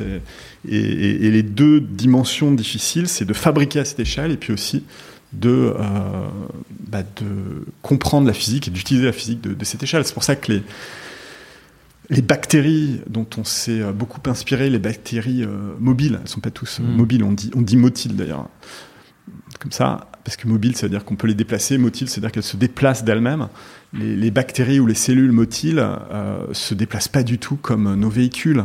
Et euh, alors, oui et non, c'est vrai que le, le spermatozoïde, c'est un petit peu différent, parce qu'il a, il a un vrai moteur rotatif, et il a, il a une sorte oui, sa flagelle, c'est une, ouais. sorte une sorte d'hélice. Mais euh, en général, effectivement, euh, les, les, les, bactéries euh, se déplacent de manière complètement différente parce que c'est pas du tout la même physique. Mais en t'écoutant, roboticien, pas de problème, mais là, on, on est sur. Enfin, c'est de la neurochirurgie. Comment tu, comment tu arri- arrives à acquérir ce milieu Tu vois, on, on parlait tout à l'heure de, de, de- on parlait de, de Mars. Euh, tu vois, enfin, Ingenuity, tu vois, on fait un drone, il y a de l'air, Mm. mais pour pouvoir faire voler un drone sur Mars, il faut connaître la densité de l'air pour pouvoir compenser les hélices pour qu'il puisse s'élever. Mhm. Là aujourd'hui, dans le cerveau, il y a, c'est à queue, enfin il y a, il y a- il y a une matière. Comment, euh, comment tu arrives à acquérir ces connaissances? C'est un milieu que tu connais pas en fait, pas du tout. Non. Euh, je commence à connaître un Oui, petit bien peu sûr. plus, mais euh, je je dirais il y a, y y plusieurs aspects. Il y, en, il y en a un qui est que euh, point de vue pas du cerveau, mais de, de, de la neurochirurgie, donc la Mm. chirurgie du cerveau, donc c'est le cerveau, mais vu sous un certain angle, qui est très important dans notre cas parce qu'on on développe un, un micro-robot pour euh, la chirurgie justement, la neurochirurgie. Mais euh, de ce point de vue-là, on, on s'est, euh, on a commencé à, à discuter très tôt et à travailler très tôt avec des neurochirurgiens. Et aujourd'hui, on a vraiment euh, des neurochirurgiens euh, quasiment dans le monde entier de très très haut euh, niveau qui nous, qui nous aident, qui, nous, qui discutent avec nous, qui nous conseillent, qui, qui, qui nous guident. Et on a à, à bord, depuis quasiment depuis le début, par l'intermédiaire d'ailleurs de, Mehdi Benchoufi dont je parlais, qui est euh, ce, cet épidémiologiste euh, de, euh, de l'Hôtel Dieu, on a rencontré Arthur André, qui est neurochirurgien à la Pitié-Salpêtrière et qui nous accompagne depuis le début et qui, que l'on voit toutes les semaines ou parfois plus, et, et, qui, et qui est praticien hein, et qui, qui euh, opère et qui, discute avec nous depuis le début, mais surtout qui nous invite au bloc. Donc on a vu euh, avec euh, Arthur, mais aussi avec d'autres neurochirurgiens, on, va très régulièrement voir des, opérations pour comprendre comment ça fonctionne et pour essayer de, récupérer un maximum d'infos sur le travail du neurochirurgien, le cerveau, etc. Donc ça, c'est un élément vraiment important. Et tout le monde dans l'équipe, on, fait ça. hein. On fait tout ça dans l'équipe. Alors, il y, en a qui, qui aiment beaucoup être au bloc. Il y en a qui n'aiment pas du tout. Et puis, euh, mais on, y passe tous quand même pour, pour, bien comprendre les choses. Parce que même en vidéo, même sur YouTube, il y a pas mal d'opérations quand même qui sont euh, filmées à destination des, d'autres neurochirurgiens ou, d'étudiants qui sont visibles. Mais, euh, mais, mais on peut pas comprendre comment ça fonctionne. Enfin, moi, j'ai pas réussi à comprendre en regardant des vidéos. Il faut vraiment être dans un bloc et avoir la, spatialité euh, 3D réelle pour comprendre comment, euh, comment ça fonctionne, le, le travail du, du, du, du chirurgien ou des chirurgiens. Des fois, ils sont plusieurs, parfois, ils sont plusieurs, des infirmiers, infirmières. Enfin, c'est assez, euh, c'est un balai assez bien réglé, assez complexe. Et, euh, et même ce qui se passe dans le cerveau, je, je trouve qu'en vidéo, on comprend pas, pas très bien. Donc il y y a cet élément-là. Et puis ensuite, il y a un autre aspect qui est très important. Alors il y a la biblio, il y a, les articles aussi. Il y a beaucoup d'articles. Il y a une communauté scientifique et médicale qui écrit beaucoup. Donc il y a beaucoup d'échanges. Donc c'est c'est l'intérêt de justement de la science. Pourquoi elle, pourquoi elle est aussi forte et pourquoi elle progresse autant? Parce qu'il y a vraiment de, de la collaboration, de la, de la communication, de la mise en forme et des, des, des, des articles et des gens avec qui on peut discuter.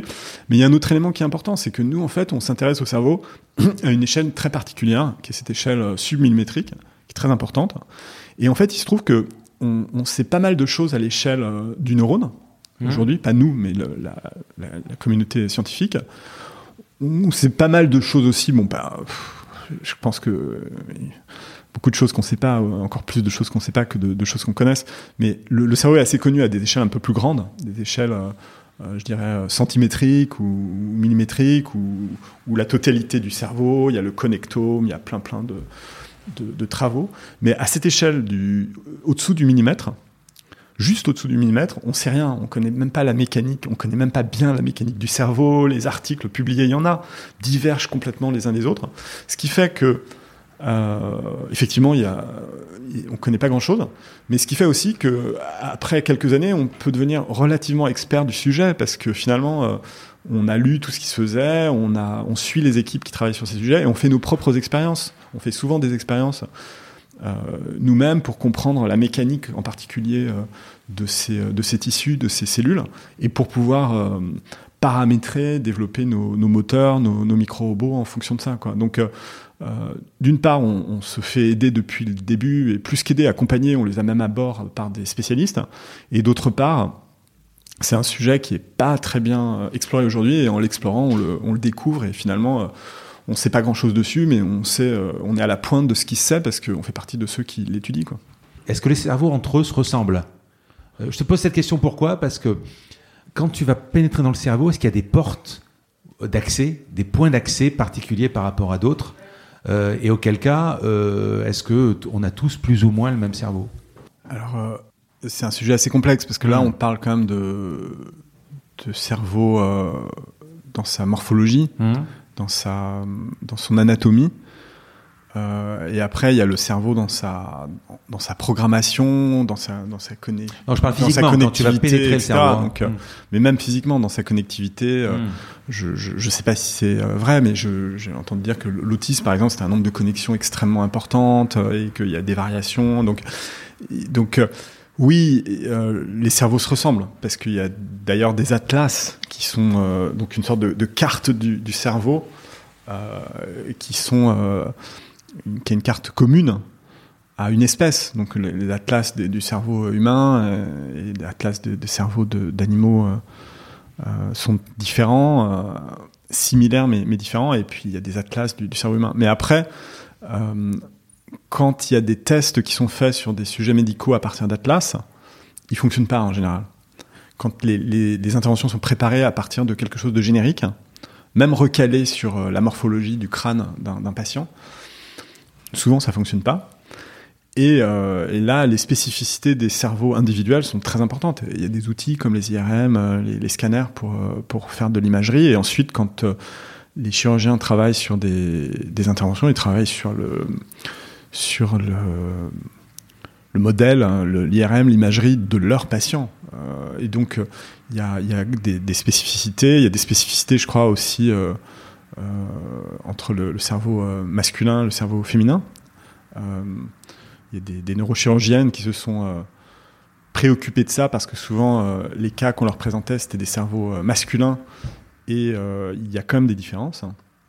Et il y, a des, grandes différences entre, les uns et les autres, mais pas au point que pour certains, il y a des ouvertures pour accéder au cerveau qui n'existent pas chez d'autres. Donc là, les, les, les moyens d'entrer dans un cerveau sont les mêmes euh, pour, pour tous, hein, quand les cerveaux sont, sont pas pathologiques. Donc, euh, donc euh, aujourd'hui, en neurochirurgie, la, la, façon de rentrer dans un cerveau, c'est euh, transcranial, c'est-à-dire qu'on fait un trou dans le, dans le crâne, sinon on peut rien faire. Euh, mais à partir du moment où on a des moyens différents, il y a, d'autres moyens de, il y aura d'autres moyens de, rentrer dans le cerveau. C'est-à-dire que tu, avant d'envoyer le cerveau, évidemment avant de piquer. Là, je parlais des neurochirurgiens. Je voilà. Pas du Même pour vous, vous allez donc devoir cartographier le cerveau. En fait, vous faites un plan de vol. Donc vous allez regarder par où vous allez passer. Alors, c'est pas nous, ce sera le neurochirurgien, ou, les neurologues ou l'équipe médicale effectivement, c'est ce qu'ils font déjà aujourd'hui. Quand ils font une intervention, ils les planifient euh, de, manière extrêmement euh, complexe. Mais effectivement, après, leur contrainte, c'est qu'ils se déplacent avec ces aiguilles euh, en ligne droite. Mhm. Et l'idée, là, c'est que... Donc, vous, c'est des ruelles, quoi. Voilà, c'est que ce soit les, ruelles mhm. du cerveau avec des, des trajectoires courbes, sinueuses, qui permettent de passer là où là où il n'y a pas de danger, ou là où il y a le moins de, danger, donc de suivre euh, des, des, fibres de, de, matière blanche, euh, etc. Et de, suivre un peu la connectivité du cerveau pour aller euh, passer par les chemins les plus les moins dangereux, les plus, les plus faciles d'accès pour aller à des endroits aujourd'hui très difficiles en ligne droite. C'est très sinueux un cerveau, donc se déplacer en ligne droite dans un cerveau, c'est pas naturel du tout vis-à-vis de, de l'anatomie du cerveau. donc il, se déplace, tu me parlais d'un fil, il a un fil, euh, en se déplaçant, il perce ou il, trouve des canaux, des rues? Alors, en fait, l'idée des, aiguilles neurochirurgicales, déjà aujourd'hui, c'est pas réellement de percer, euh, malgré tout, c'est d'essayer d'écarter. D'accord. Mais sauf qu'évidemment, on ne peut pas écarter euh, les cellules à 100%. Il y a des cellules qui sont percées, et, pire encore, il y, a des, veines qui sont percées, qu'on cherche aussi à écarter. Et en fait, c'est ça qu'il faut réussir à minimiser, euh, quel que soit le moyen d'intervention, y compris le, nôtre, c'est euh, d'ouvrir un chemin en écartant gentiment la, végétation plutôt que de, tout écraser euh, avec ses boots et, de, détruire. Parce que euh, dans certaines zones du cerveau, il y a beaucoup de, neurones qui sont dupliqués, qui sont plus que dupliqués, qui sont démultipliés. Donc si on en détruit un, c'est pas, pas grave. Hein. mais d'autres zones profondes, là, il y a très très peu de, duplication des, réseaux. Et euh, on peut permettre de rien détruire du tout. Donc il faut absolument euh, soit pas intervenir, mais s'il y a une pathologie grave, ne pas intervenir, ça veut dire que que la pathologie reste et quand c'est grave, ça peut euh, ça, peut être très très rapide. Donc il faut quand même idéalement intervenir. Et, donc, donc voilà, donc l'idée de, de, toute intervention dans le cerveau, c'est non pas de, de, percer, mais d'écarter doucement, tranquillement. Et plus on est petit, plus euh, mieux, mieux ça se passe. Plus on est petit et plus on est lent, mieux ça se passe. Mais après, il y y y a des, il faut équilibrer. Il faut, il faut trouver une, un équilibre harmonieux entre euh, la vitesse euh, lente pour ne pas abîmer et puis une vitesse suffisamment rapide pour que l'intervention ne dure pas trop longtemps, parce que le neurochirurgien, il peut rester des heures, mais il peut pas rester 48 heures en intervention. Donc, toutes les vitesses qui sont choisies pour ces interventions sont faites pour, pour qu'on puisse traiter les, patients au mieux et obligent à faire des, choix. Et justement, euh, avec des nouveaux outils, comme le micro-robot, on peut faire des choix différents et beaucoup plus intéressants du point de vue de, certains paramètres, comme, comme ceux de l'accès, de la trajectoire, etc., dont on parlait tout à l'heure, qui sont très importants. Donc il a un fil, euh, ça lui permet, donc tu, l'as dit tout à l'heure, éventuellement de le, de le retirer s'il y a un souci. Alors c'est pas du tout comme ça qu'il sort hmm. du, du, corps, mais euh, de la même façon que sur les robots chirurgicaux, les bras robotisés chirurgicaux. Du point de vue de la réglementation, il faut qu'il y ait un mode manuel, c'est-à-dire qu'on puisse l'extraire à la main au hmm. cas où plus rien ne fonctionne, ce qui n'arrive jamais, mais en tout cas c'est possible. Euh, du point de vue de la réglementation, quand on aura un robot à l'intérieur du cerveau, il faut aussi qu'il y ait une sécurité euh, équivalente. Et euh, c'est ce qu'offre un fil. Donc c'est pas comme ça qu'on retire le robot, mais ça donne cette sécurité et ça permet de, du point de vue réglementaire d'être une solution envisageable. Sinon, le, pas envisageable. Le fil communique l'énergie ou je sais pas des informations? Alors après, euh, après, effectivement, on utilise le fil pour euh, échanger des informations et, de l'énergie, mais c'est pas ça. Sur la partie euh, communication, il y a, a d'autres moyens de communiquer. On communique par d'autres moyens avec le, le micro-robot de toute façon pour, pour tout ce qui est tracking, imagerie. Euh, voilà. Il pourrait être sans fil? Aujourd'hui, le micro-robot pourrait pas être sans fil et utilisé dans le cerveau parce que il n'y a pas de batterie ou de moyen de recharge à distance suffisant en mhm. termes d'énergie, surtout au, dans, le, dans, dans, des catégories médicales, parce mhm. qu'il y a quand même des, contraintes médicales beaucoup plus fortes, et, donc euh, ça rajoute du volume, du poids, etc. aux, batteries. Mais euh, demain, euh, c'est parfaitement envisageable. Mais simplement, du point de vue réglementaire, si c'était envisageable aujourd'hui d'être sans fil, du point de vue réglementaire, ça passerait pas du tout, parce que ça correspond pas du tout à, aux, règles actuelles sur les gros robots euh, chirurgicaux qui sont d'avoir cette sécurité euh, manuelle euh, qui, encore une fois, n'est jamais utilisée mais qui doit être présente. Alors, il se déplace en 3D, tu le disais tout à l'heure. c'est quoi? C'est marche arrière, tout? Alors il se déplace en 3D comme un robot, donc il ne hmm. fait pas, il fait pas des créneaux. Ouais. Et, euh, euh, et, puis euh, il se, il, se, déplace sur des courbes plutôt que de se, déplacer en ligne droite. Et puis effectivement, il peut, il peut revenir en arrière parce qu'il faut bien qu'on puisse l'extraire. Et il a, il a, il a des, enfin, il a des outils? Il a des capteurs, ouais. Il, a, Des, il a des capteurs. Il a un laser. Il a, il a, il a, potentiellement des outils. Et après, nous, nous pour l'instant, on travaille sur la propulsion et on travaille sur des, certains capteurs aussi qui sont importants. Le tracking, c'est le fait de pouvoir le localiser très précisément en temps réel, parce que c'est pas seulement pour le localiser en termes de, sécurité, c'est aussi euh, tout simplement pour pouvoir le piloter, il faut savoir où il se trouve. Euh, et après, tout ce qui est extension liée à une pathologie spécifique et un traitement spécifique autour de cette pathologie. C'est des choses qu'on envisage, mais qu'on ne développe pas pour l'instant. Tu disais tout à l'heure. se feront certainement avec des partenaires d'ailleurs, parce que euh, c'est des systèmes extrêmement complexes et c'est comme les, fusées. Ben c'est pas toujours le, le, satellite n'est pas fabriqué par le, nécessairement par le, par le fabricant de, de fusées. Tu disais tout à l'heure, pour le moment, on travaille sur, sur ça. Ce qui signifie que tu peux travailler sur quelque chose de. un, un, un micro détail, un déplacement par exemple, mais des mois et des mois et des mois. Ah ouais, non mais c'est frustrant ça. C'est pas frustrant, non, non. Euh, de notre point de vue, les, micro-détails sont extrêmement importants. Donc, soit ils sont, soit on n'a pas le temps encore de s'en occuper, ou alors c'est pas une question de temps, mais de timing. C'est pas encore le moment de s'en occuper parce qu'on pourrait pas, euh, on pourrait pas euh, tester le, système en question parce qu'il n'y a rien autour pour ça.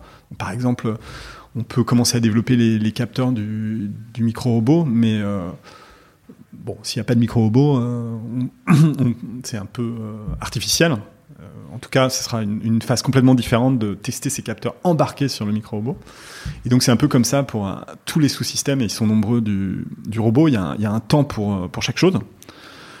Et tant qu'on s'en occupe pas en détail, ça reste des détails. Mais après, quand on, quand on zoome sur, sur les capteurs, quand on zoome sur euh, la propulsion, quand on zoome sur le fait de pouvoir euh, tourner droite, gauche, au bas, ce qu'on appelle la navigation, sur, sur chacun des détails, ça devient un, domaine en soi, ça devient une spécialité. En général, il y a une personne différente qui s'occupe de chacun de ces sous-systèmes. C'est des spécialités différentes. Le tracking, c'est avec des ultrasons, on fait ça avec des ultrasons. C'est très différent de la propulsion, c'est très différent de, de, beaucoup d'autres choses. Euh, et ça devient passionnant en fait. Et, en fait, quand on ouvre la boîte et quand on zoome sur ce détail, ce détail euh, devient l'équivalent de... Nous, on le voit à une autre échelle, euh, dans tous les sens du terme, et ça devient équivalent à, un, système complet. C'est pas équivalent au robot, ça reste un morceau du robot, mais on y accorde beaucoup, euh, beaucoup, beaucoup d'attention. Et c'est pour ça qu'on est... C'est un travail d'équipe, c'est un travail vraiment éminemment... transdisciplinaire, multidisciplinaire, c'est un travail de, de femmes et d'hommes où euh, chacun, chacune a, son sujet doit être le, la meilleure ou le meilleur euh, dans, son sujet, c'est ça l'intérêt, mais connaître aussi très bien les, sujets connexes pour, bah, pour contextualiser ce que ce que ce qu'elle fait, ce que la personne fait, et aussi comprendre ce que font les autres dans l'équipe et pour pouvoir travailler ensemble en fait. Si si si on avait euh, une spécialiste euh, d'un sujet extrêmement pointu qui ne connaissent pas euh, bien euh, alors la robotique, qui ne connaissent pas bien l'environnement cellulaire dans lequel se, déplace le, robot, l'environnement dans lequel on teste le, robot aussi, eh bien, on n'arriverait pas à avoir cette collaboration transdisciplinaire fondamentale. Donc, il faut à la fois être un grand spécialiste de son sujet, et euh, grand, euh, grand connaisseur des, des sujets euh, des autres. Donc c'est assez complexe et ça, ça, requiert vraiment un, une, une, forme de, d'ouverture d'esprit où il faut à la fois être très spécialisé et très ouvert pour, pour apprendre très en détail ce que, ce que font les autres. Et c'est un peu comme le, les, les, objets connectés, l'IoT. vous commencez un prototype plus gros et vous le réduisez Alors ça n'a rien à voir avec euh, vraiment les, objets euh, connectés, mais vraiment aucun rapport. Et on travaille pas du tout en, sur un prototype euh, plus gros en le réduisant, quoi, parce que ça n'existe pas en fait. Et c'est-à-dire que travailler sur un prototype plus gros, c'est travailler sur un prototype d'une certaine taille. Hmm. il n'est pas plus gros que rien de spécial. La contrainte de taille, c'est une contrainte énorme. C'est une contrainte énorme. Donc si on la prend pas en compte, euh, on, on la prend pas en compte. Donc en mm. fait, on n'a pas fait le boulot. Quoi. Donc euh, typiquement, je parlais de, de, de lois physiques qui sont euh, prépondérantes à une échelle ou à une autre. si on fait un gros robot centimétrique qu'on veut réduire, et eh bien les lois physiques auxquelles sera soumis le robot sont plus ou moins les lois, sont carrément les lois physiques auxquelles on est soumis nous. Donc on peut, euh, c'est les, centimétriques, c'est l'échelle des gadgets de pif. Donc on peut imaginer un petit sous-marin avec une hélice, etc. Et si on le réduit, bah ça fonctionne plus du tout parce que c'est plus du tout les mêmes lois. Donc ça marche plus. Donc déjà si on le réduit, euh, comment on le réduit? Il n'y a pas toujours les moyens de fabriquer euh, les pièces équivalentes à des échelles différentes. Et donc donc parfois on, on, on, applique un facteur 1,2, 1,5 sur le robot sur lequel on travaille. Parfois un facteur 2, quoique ça n'arrive pas vraiment. Mais au-delà de ça, c'est euh, euh, c'est absurde. Quoi. On peut pas travailler une échelle et puis euh, ramener à une autre échelle, ça n'a pas de sens. J'imagine la tâche, parce que imagine que tu l'équipes d'un outil, un laser par exemple. Si aujourd'hui le faisceau laser, enfin le, je sais pas comment on appelle ça, là, le truc qui envoie le laser, la, la, la, diode, enfin je sais pas quoi, la, la pièce électronique. Ouais, le, la, diode. Ouais, la diode. Ça, ça, peut trop de choses. Voilà. si aujourd'hui elle fait un, millimètre, ouais.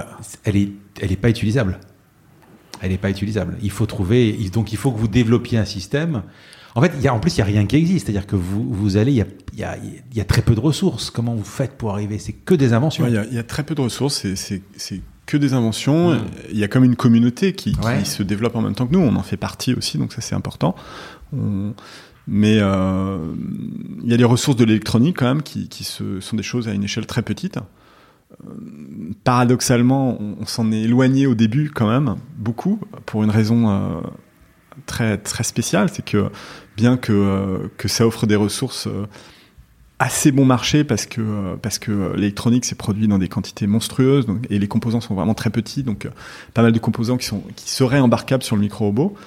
Les procédés de, aussi de microprocesseurs et de MEMS, donc c'est des, petits dispositifs physiques qui sont fabriqués, qui sont mécaniques, qui sont fabriqués euh, comme on fabrique des, puces dans les mêmes, euh, labos, sont, euh, sont coûteuses, mais existent et sont, accessibles. Mais nous, on s'en est détourné parce que les cycles de fabrication sont très longs. Donc, pour faire ce genre de système, il faut plusieurs mois.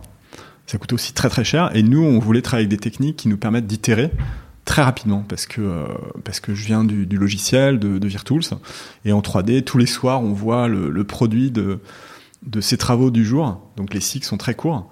Et donc l'idée c'est qu'on puisse fabriquer nous des robots euh, tous les tous les mois. Au début des pièces de, de, robots. Et puis maintenant des robots complets en tout cas sur la, la partie euh, propulsion et euh, c'était impossible avec les techniques de, fabrication de microprocesseurs avec les techniques de MEMS donc on a on a dû trouver et imaginer notre propre euh, euh, labo et nos propres techniques de, de micro-fabrication, de micro-assemblage, etc. Donc effectivement, c'est un travail euh, qui dure depuis, depuis des années, sur, plusieurs années. Et aujourd'hui, on, commence à réintégrer des techniques de MEMS qui ont des cycles très longs. Et donc on, on ne suit pas les cycles de notre robot principal sur ces sous-systèmes-là mais, euh, mais qui ne sont pas les systèmes centraux, mais qu'on rajoute sur les capteurs, des choses comme ça, parce que quand même des, on peut faire des choses quand même très très intéressantes et il faut qu'on les utilise. Mais effectivement, le, le, le, tout le problème de la microfabrication, du microassemblage, euh, etc. Euh, donc de la, de la mise en place et de l'évolution de nos outils de prototypage et des outils ensuite industriels plus tard, on n'en est pas encore là, c'est une problématique parce qu'on n'est pas à l'échelle euh, du tout classique euh, de, ces systèmes-là. Même si, euh, même si il y a un environnement qui, qui, qui va dans cette direction-là parce que euh, tout ce qui est traitements locaux, etc., c'est, au niveau médical, c'est très important. Ça, peut fonctionner, ça peut être un complément, enfin ça va être, c'est déjà d'ailleurs un complément très très fort à tout ce qui s'est fait jusqu'à présent de manière plus euh, systémique, c'est-à-dire en, en, ne ciblant pas aussi précisément euh, les zones à traiter. Vous faites un trou, il est injecté ou il, vous le posez, il se déplace? Alors, euh, c'est une sorte d'injection. Ouais, c'est une sorte d'injection. Mmh. Euh, il, il, se déplace, mais, euh, mais on est très proche d'une injection, sachant qu'aujourd'hui, dans le cerveau, euh, aucune intervention chirurgicale n'est proche d'une injection. On est vraiment dans de la chirurgie. Mmh. Mais il se, déplace, il se déplace comment après, derrière bah, En fait, il, on, on, il, il se déplace. il se, il se déplace Mmh. C'est-à-dire que c'est lui-même qui, qui, se déplace, il, il, transporte son propre moteur et il est euh, comme on imagine un micro-robot, ce qui est rare en fait, parce qu'aujourd'hui dans la recherche, euh, ce qu'on appelle les micro-robots, c'est plutôt des, des, des, éléments passifs qui sont mis en mouvement de l'extérieur par des, des, très grosses bobines ou des, choses comme ça.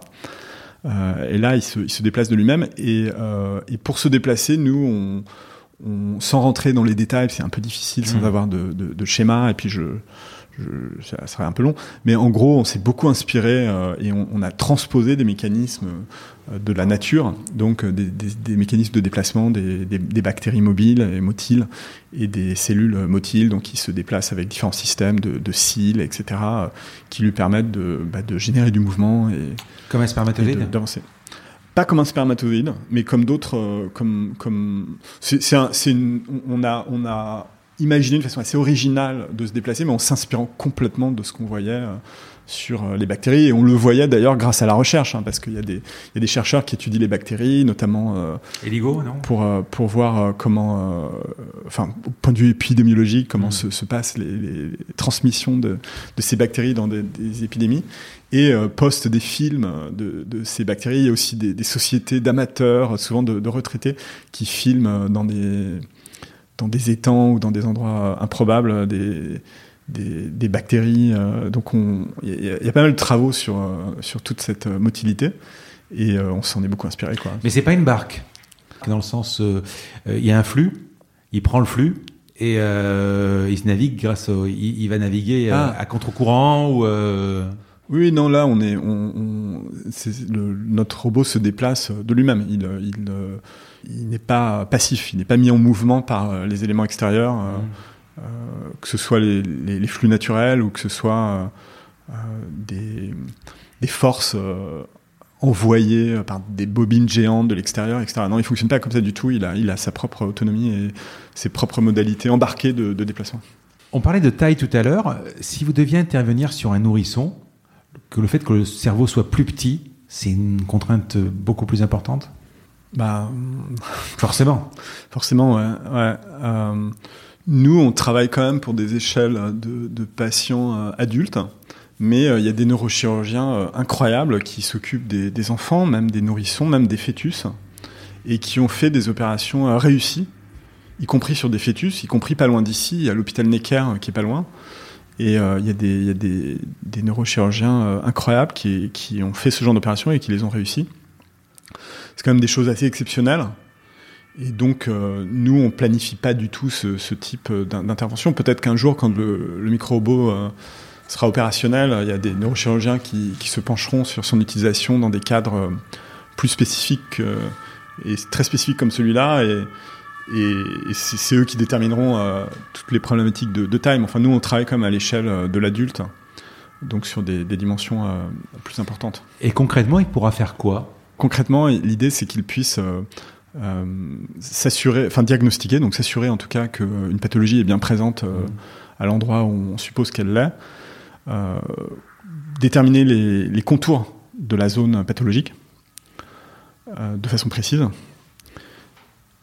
intervenir, donc euh, délivrer des, des médicaments, mmh. des, des, des molécules. Voilà, ça c'est les éléments centraux. Et plus tard, également s'assurer que le traitement, s'assurer pendant quelques jours que le traitement euh, fonctionne bien, pour éventuellement le corriger quand il est encore temps, parce que euh, c'est des pathologies souvent euh, très très lourdes. On n'a pas 10 000 occasions de, de soigner le, le, patient, donc il faut faire, il faut faire ça, il faut le suivre quand on peut le faire. Aujourd'hui, c'est impossible, c'est une grande frustration des, des médecins. Et donc, le fait justement de, de ne pas avoir euh, le corps ouvert ou le cerveau ouvert euh, permettra de, de rester pour s'assurer que ça fonctionne bien. On et corriger s'il le faut. On parlait d'électronique. Vous êtes obligé quasiment d'inventer des machines pour pouvoir fabriquer le robot, en fait, du coup. On invente des machines, on travaille avec des gens qui euh, inventent des machines pour, euh, pour fabriquer le robot, ouais, absolument. On spécialise des machines, on détourne, mmh. euh, enfin on fait tout ce qu'on peut en fait. Hein. On, on, regarde, on, on, a regardé dans énormément d'univers improbable euh, dans la joaillerie, par exemple. Bon, ça, on n'a rien utilisé de la joaillerie ou de, l'horlogerie finalement, au début un peu, et après non, parce que c'était quand même un peu trop gros pour nous. Mais, euh, mais effectivement, on a récupéré des, des, systèmes d'un peu partout, et il y a des gens qui fabriquent des machines euh, que l'on utilise nous pour, pour faire nos pièces et puis pour, pour assembler aussi. Alors aujourd'hui, vous, vous en êtes où? Aujourd'hui, on, a, on, on, on, travaille encore euh, in vitro, donc on mmh. travaille encore en, en labo mmh. sur notre micro-robot. Et donc, euh, voilà, le, les, les, étapes du passage au, au, à des tests euh, in vivo et, et dans, dans, un futur proche, mais on n'en est pas encore à ce stade.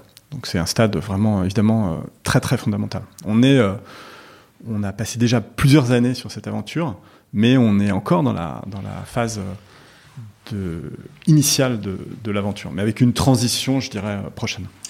Vous avez, euh, je ne sais pas si on peut appeler ça des concurrents, vous avez des gens qui travaillent dans les mêmes secteurs? Alors, il y a des labos, il y a beaucoup de mmh. labos qui travaillent, enfin, il y a beaucoup, non, il n'y a pas beaucoup, mais il y a quelques labos qui travaillent sur de la micro-robotique, mmh. pas forcément médicale, et souvent, c'est plutôt généraliste, et comme ils sont généralistes, ils, essayent d'avoir des applications, euh, en tout cas d'avoir des, des démos qui sont orientées vers la médecine. Mmh.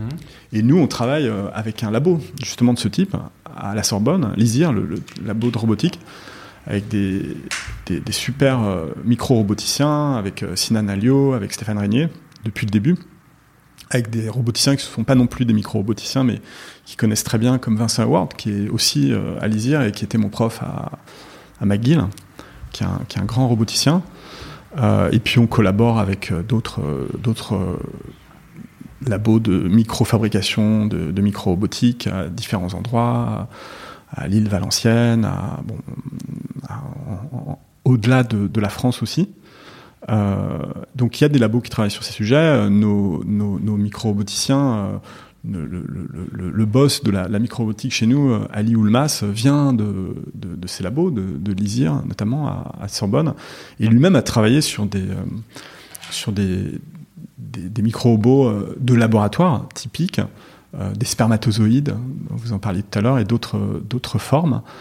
Donc, en général, même systématiquement, le paradigme de ces laboratoires, c'est, que les robots sont des espèces de, de sondes euh, passives, donc des, petits objets qui sont mis en mouvement de l'extérieur, souvent avec des, très grosses bobines euh, euh, qui créent des, champs électromagnétiques. Donc c'est pas du tout le paradigme d'avoir un robot qui soit autopropulsé, qui soit autonome, qui soit capable d'embarquer des, capteurs, d'envoyer l'information, qui soit un, robot comme on, l'imagine. C'est un peu différent. Et aujourd'hui, il y a une, société qui, je crois que ce sont des travaux qui ont commencé en, Allemagne, qui sont poursuivis aux États-Unis et qui se poursuivent en Israël, qui travaillent justement sur ce type de, système euh, euh, passif pour se déplacer dans le, corps et potentiellement aussi dans le cerveau. Donc il y a, une société qui s'est constituée qui, travaille aussi sur ces sujets d'une manière très différente de la nôtre, d'une manière très intéressante aussi. Euh, et voilà, donc on, était tout seul à notre connaissance euh, ils existaient peut-être déjà hein, il, y a, quelques années, mais on ne les connaissait pas ils ne connaissaient pas. Et aujourd'hui, on est, euh, à ma connaissance, on est deux sur ce sujet. Et je crois qu'il y a aussi un, projet, un autre projet en France qui est plus proche de la de, de de cathéters qui deviennent très petits. Donc ça, c'est autre chose, c'est des tuyaux qui, s'affinent, qui, est en train de voir le jour. Il y a pas mal de tout, ce qui est cathéter, donc tuyaux autonomes, enfin autonome ou semi-autonome, robotisé, c'est très différent d'un micro-robot, mais c'est aussi quelque chose qui se développe. Et c'est, je dirais que c'est l'état de l'art actuel de la robotique euh, médicale. Parce que la Célio, ce qu'on appelle la Célio, euh, mhm. micro-trou pour pouvoir rentrer, donc ça, ça, c'est une sorte de flexible. Il mhm. mhm. n'y euh, a pas cette précision. Euh... Tu, tu, disais, tu disais. non, mais je, je, vais répondre. Je vais répondre. Ouais, ouais. En fait, le, tout ce qui est cathéter, c'est c'est euh, donc le, fait d'insérer de, des tuyaux dans le, dans le corps et de les amener euh, à des endroits intéressants et puis de faire passer des outils, euh, des caméras ou des, ou des outils d'intervention par ces, par ces tuyaux. C'est un champ de la médecine qui s'est développé ces, ces 20-30 dernières années qui est incroyable. Ça permet de faire des interventions dans le cœur sans faire des ouvertures du thorax et des opérations à cœur ouvert ça permet de, euh, de, poser des stents, de poser des, des, des, des plein plein de choses, mais euh, ce sont des tuyaux qui se déplacent dans des tuyaux. Donc on est uniquement dans, euh, en particulier dans le système euh, vasculaire, mmh. et on, on, se déplace en, de manière unidirectionnelle. Donc on suit le tuyau, parfois on peut tourner pour prendre des, des bifurcations. Et dans le cerveau, pour tout ce qui est vasculaire, donc tous les problèmes qui sont liés aux, veines, aux artères, par exemple les AVC, avant un AVC ou avant un anévrisme, parce que souvent un AVC on peut pas le prévoir, mais un anévrisme on peut, c'est intéressant de se déplacer dans les systèmes vasculaires. Mais après, ce qui se passe, c'est que le, cerveau est protégé du système vasculaire par ce qui s'appelle la barrière hémato-encéphalique. Le, le terme anglais, c'est la blood-brain barrier. Donc, euh, en anglais, ce qui est intéressant, c'est que c'est BBB.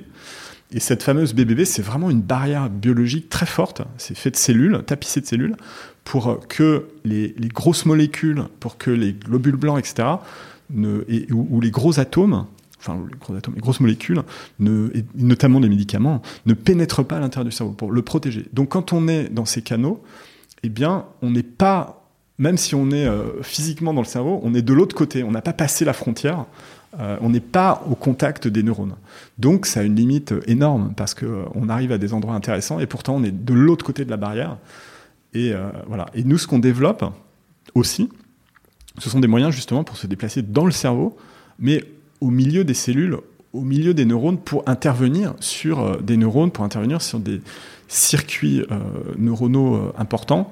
Euh, et un jour, je pense que tout ça ira, c'est pas le cas aujourd'hui, hein, mais tout ça ira euh, dans le, dans le sens d'intervenir même sur des, des neurones euh, individuels. Donc il y aura une sorte de Facebook du neurone Voilà. pour qu'on puisse identifier d'abord les réseaux importants et ensuite les neurones critiques ou les petits groupes de neurones critiques et aller euh, leur parler en direct ou intervenir sur eux en, direct. Et ça, et pour ça, il faut être du, du bon côté, c'est-à-dire il faut être du côté des neurones. Et c'est ça, c'est pas possible avec ces, techniques euh, d'intervention très très utiles et très importantes. Donc nous, on développe des, des pour aller dans cette, cette partie du cerveau qui est en contact direct avec les cellules du cerveau, les cellules gliales, et en particulier les neurones. J'allais te poser la question, au niveau de l'échelle, c'est quoi? C'est en centaines de neurones, en milliers de neurones aujourd'hui? Alors aujourd'hui, euh, si on prend une aiguille neurochirurgicale, le- le- l'extrémité d'une aiguille neurochirurgicale, hein, parce que si on prend le- toute la longueur de l'aiguille, bon, c'est des, des millions de neurones, mais si on prend la, le, bout d'une aiguille neurochirurgicale à 2-3 euh, de, de, de 3 mm de diamètre, Mhm. on est euh, une aiguille face à une, à une, à une, à une gro- une ville énorme. Quoi. Donc on a, on a Bordeaux, Strasbourg en face de soi. Centaines de milliers de neurones, quoi. On est, on est en centaines de milliers de neurones. On est en, allez, on peut, on peut être en millions de neurones, quoi. Ah oui. Voilà. Donc on est, euh, on est devant Paris, intramuros, ou Bordeaux.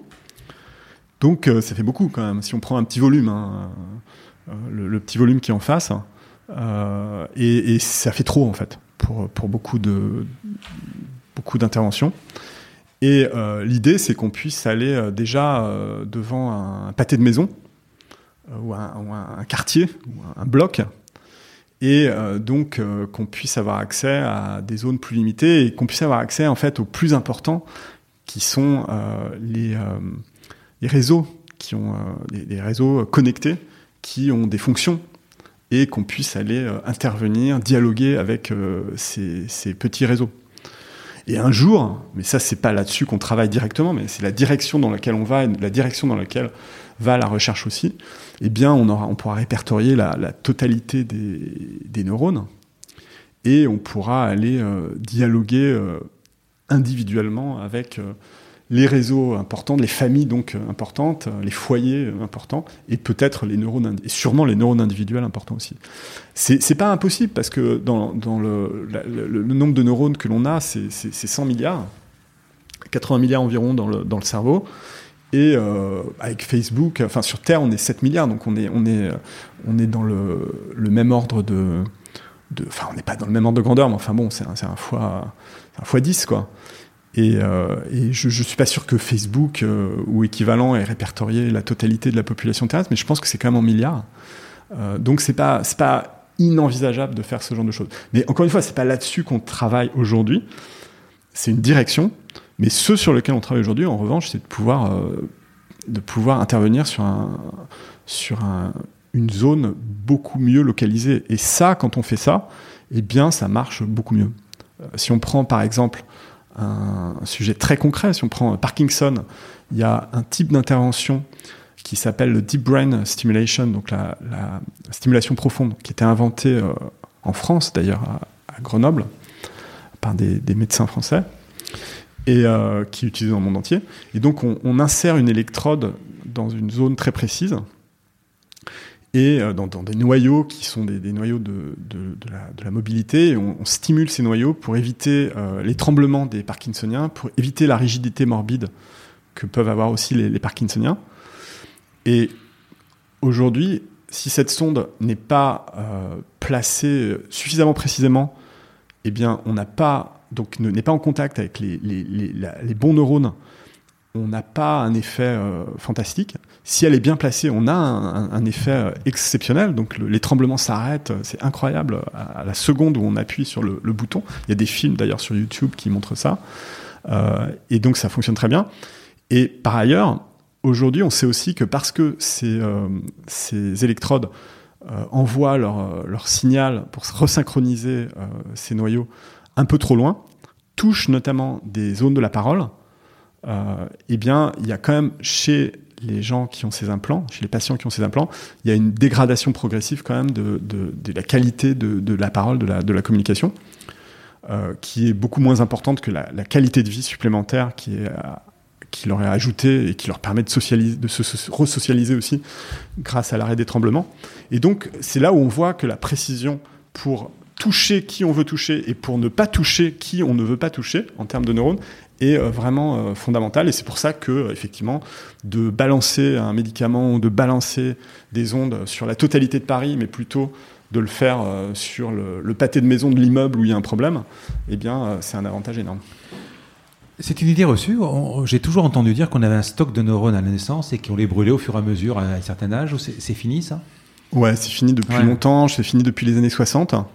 Euh, on sait que euh, on sait qu'il y a euh, de la neurogénèse chez mmh. l'adulte.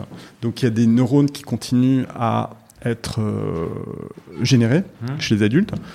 Il n'y a pas que des neurones, il y a aussi d'autres cellules du cerveau, des, des, cellules gliales de support aux neurones qui, qui sont, qui sont générées. Et que quand il y a un accident grave, quand il y a une pathologie, ben, justement, les, zones qui génèrent des nouveaux neurones sont très actives et, envoient les, neurones à, destination. Alors ça fonctionne pas toujours très très bien parce que après un AVC, après un gros accident, euh, les, zones euh, abîmées peuvent être beaucoup trop vastes. Et bien qu'on envoie des neurones, ces neurones n'ont pas un environnement qui leur permet de, fleurir. Donc on revient dans la métaphore du jardinier. Donc c'est là où c'est le rôle de la, de la médecine, en particulier de la, chirurgie, d'aider, d'accompagner, de créer un environnement plus favorable. Mais malgré tout, on ne régénère pas euh, tellement de neurones par rapport à un enfant, par rapport à un, adolescent, par rapport à un jeune. Ce qu'un adulte peut régénérer en, termes de neurones, c'est quand même euh, assez modeste. Par contre, ce qu'on génère énormément, c'est des connexions, des nouvelles connexions entre les neurones. Et donc, euh, le, cerveau, la connectivité du cerveau, les capacités du cerveau évoluent énormément et se, se développent euh, très tard.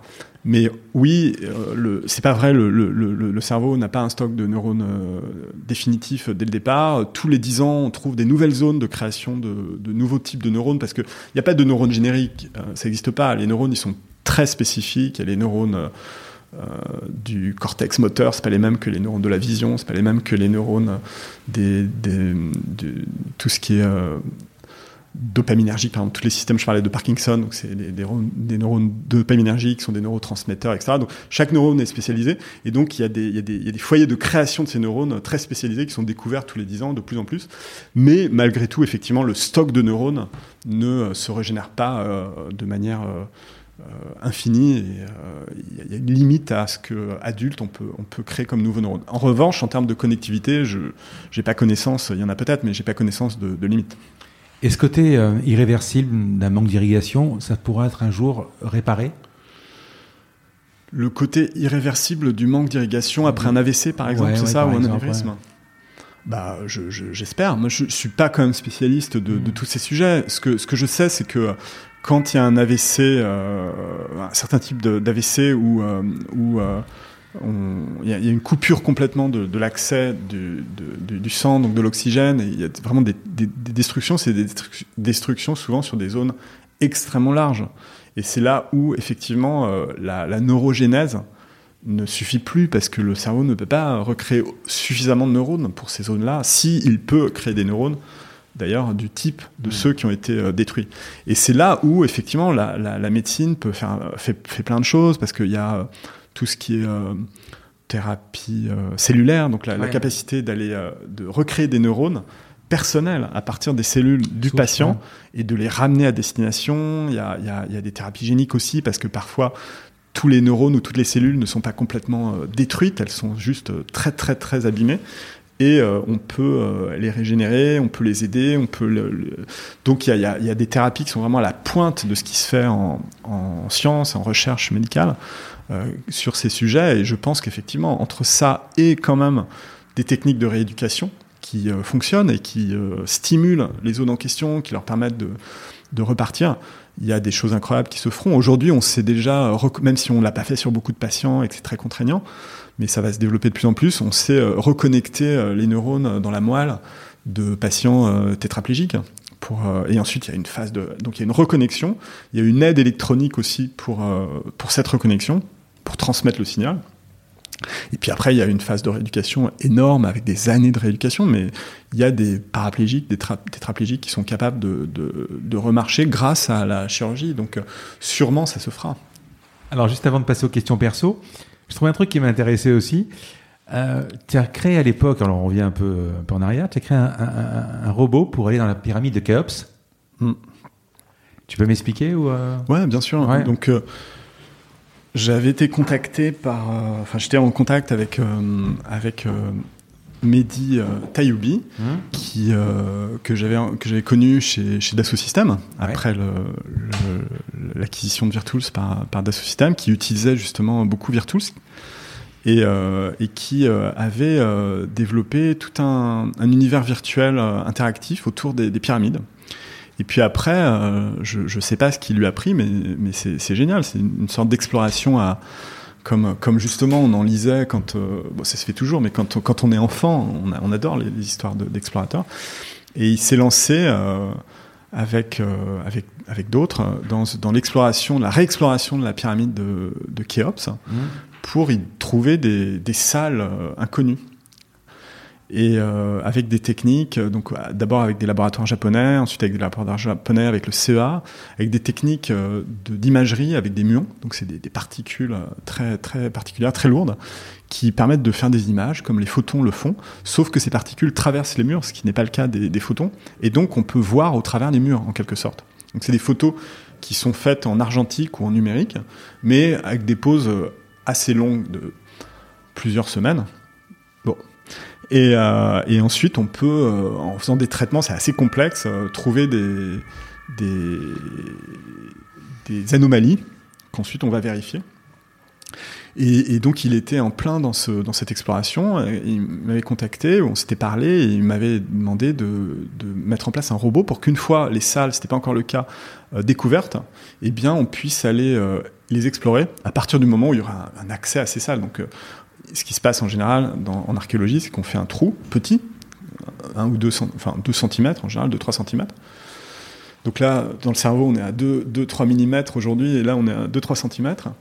Euh, et on insère un endoscope, mais pas un endoscope médical, un endoscope archéologique, pour voir ce qu'il y a de l'autre côté. Mais si ces salles sont immenses, évidemment, euh, on n'a pas une capacité à, à les explorer. Donc l'idée, c'était de, de développer un robot pour pouvoir C'est un drone. hein C'est un drone. pour pouvoir un robot au début, Mm. le cahier des charges c'était un robot, pour pouvoir les insérer dans, dans le trou euh, au travers de parois qui peuvent euh, avoir des, des mètres d'épaisseur dans la pyramide et aller explorer les salles de l'autre côté. Donc moi j'ai- été chercher un autre euh, roboticien qui avait un, un super labo, euh, qui est un excellent euh, roboticien, Jean-Baptiste Mouret, qui en plus, et ça je ne le savais pas, était passionné d'égyptologie. euh, je crois que son père était le, le premier à avoir fait une, une, un alphabet de hiéroglyphes sur, sur Mac, un alphabet Ah oui digital de hiéroglyphes dans les années euh, 70 ou 80, probablement 80. Et je crois que dans sa baignoire, il avait des hiéroglyphes. Donc il était vraiment complètement baigné dedans. Et euh, on a développé un, premier prototype de, robot qui s'insérait par ce trou et qui se gonflait de l'autre côté, dans la salle, pour aller euh, explorer les, les salles en question. Et on a, eu, on a fabriqué ces prototypes et on a eu l'occasion de le faire voler dans la pyramide, dans le couloir entre la. la... Donc, c'est des robots qui sont équipés de caméras, qui sont équipés de, de, de, de, de lumière aussi pour pouvoir filmer et faire des, des, images, et qui ont un cahier des charges très strict parce qu'il faut surtout pas créer des, des débris et des déchets euh, dans, dans, ces salles parce qu'on pourra plus y accéder, on pourra plus les récupérer. Et elles ont été inta gardées intactes pendant des, des millénaires. C'est pas le moment d'aller euh, d'aller mettre des des, ordures, enfin en tout cas des déchets à l'intérieur. Et donc on a fait voler ce robot, il a super bien fonctionné. Et, la mission a découvert des salles, dont une qui est immense potentiellement. il y a deux salles ou trois qui ont été découvertes. Une qui est probablement une démonstration qui a un, couloir derrière les chevrons qui sont assez connus, qui sont euh, d'un côté de la pyramide, qui ont donné le logo de Citroën par exemple, euh, etc. Donc il y aurait bien un couloir, ça va bien l'entrée d'un couloir, et puis une autre salle immense dont on ne connaît pas la, fonction. Euh, voilà. Et il ne faut pas dire des salles d'ailleurs, il faut dire des cavités. Oui, les cavités, on Parce que ce ne sont pas des salles pour l'instant, ce sont des cavités, on n'y est pas allé. Et, le, il n'y a pas eu de, pour l'instant de suite parce que le, la stratégie des égyptienne, là-bas il y, y, a un ministère de, de l'archéologie, de l'égyptologie, donc c'est un sujet politique, éminemment politique. Et la stratégie, c'est à partir du moment où il y a une découverte nouvelle, eh bien, on, on communique pas trop, on la met de côté. On peut pas voir les images, quoi. Et on la ressort, euh, on la ressort euh, quelques années après ou quelques décennies après. Euh, et puis on, voilà. Donc, donc en fait, à partir du moment où ils avaient trouvé des salles, enfin des cavités, et dont une qui était incroyable, incroyable parce qu'elle a une dimension. je crois que c'est la, la, même chose que l'intérieur d'un A320. Donc c'est quand même colossal. Ah c'est quand même une méga euh, découverte. Et eh bien à partir du moment où ils ont découvert ça, au lieu d'être euh, d'être félicité et d'être poussé à aller plus loin, euh, il y, a un stop qui a été mis pour que pour que ça puisse, puisse être réétudié et qu'on puisse pousser, enfin que les, Égyptiens avec d'autres équipes puissent pousser les choses plus loin. Donc, donc le robot n'a pas volé dans les salles en, mm. question, mais il a volé quand même dans la pyramide et c'était une aventure. Mais sur, la, alors pour ceux qui sont allés, euh, tu es allé, j'y suis allé aussi. Elle est énorme déjà cette pyramide. Ouais, euh, même moi j'ai été frappé par la taille des blocs parce qu'on pense que de loin on pense que c'est presque lisse, mais c'est pas du tout lisse en fait. Il y a des... Alors ça l'était, ça, l'était en fait. Hein. Je crois que le revêtement a été, a été volé, mais il y avait un revêtement complètement lisse au-dessus de la, des pyramides. D'accord. On arrive, on, on, est arrivé aujourd'hui à, à, cartographier quasiment la pyramide où il y a encore beaucoup de choses. De... je, pense, je, pense, sincèrement qu'il y, y, a énormément de secrets encore dans, ah dans cette pyramide et que la découverte de ces, de ces cavités, je pense que c'est quand même une, belle découverte.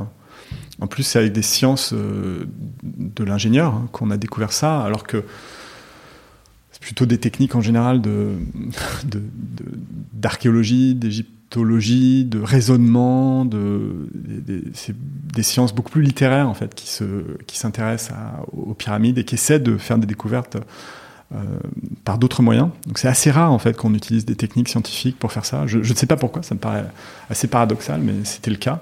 Ça a suscité beaucoup de méfiance d'ailleurs. Euh, pendant et même après, même, même les résultats, bien qu'ils étaient méga validés, ils ont été publiés dans du peer review, dans Nature, euh, un gros article. Donc voilà, mais c'était c'était pas du tout standard. Et on arrive dans des domaines où, où le fantasme ou l'interprétation est maximale. Donc il y a énormément de d'égyptologues ou d'archéologues euh, professionnels ou et surtout amateurs qui ont des avis très très précis sur euh, comment ont été construites ces pyramides euh, et qui sont prêts à se battre verbalement de manière infinie pour, pour, pour soutenir leur... C'est presque des matchs de foot, mais sur des décennies. Quoi. Moi, je suis pas du tout rentré là-dedans. C'est assez étrange. C'est des, des subcultures. Et, euh, c'est très très particulier. Mais en tout cas, euh, euh, il y, a, évidemment plein de choses à découvrir sur la pyramide. De quelle nature, je ne sais pas. Et, on verra bien. Mais bon, on sait très bien qu'il y a des fantasmes, surtout à notre époque de, fake news et compagnie. bon, hein, je pense que les pyramides ont suscité des fake news depuis, depuis très longtemps, bien avant qu'on appelle ça comme ça, et que ça continuera. On va passer aux questions perso. Euh, tu es plutôt monotâche ou multitâche? Hmm, ça c'est un sujet, euh, c'est un sujet euh, intéressant. Je suis vraiment multitâche. J'ai un nombre d'onglets ouverts sur sur mes, mes, mes browsers internet. je sais pas hmm. si on dit browser encore. ouais. énorme que je que je garde ouvert. J'y reviens. Je, ça, ça, ça, me brise le cœur presque de les de les fermer quand j'ai pas pu vraiment les examiner à fond.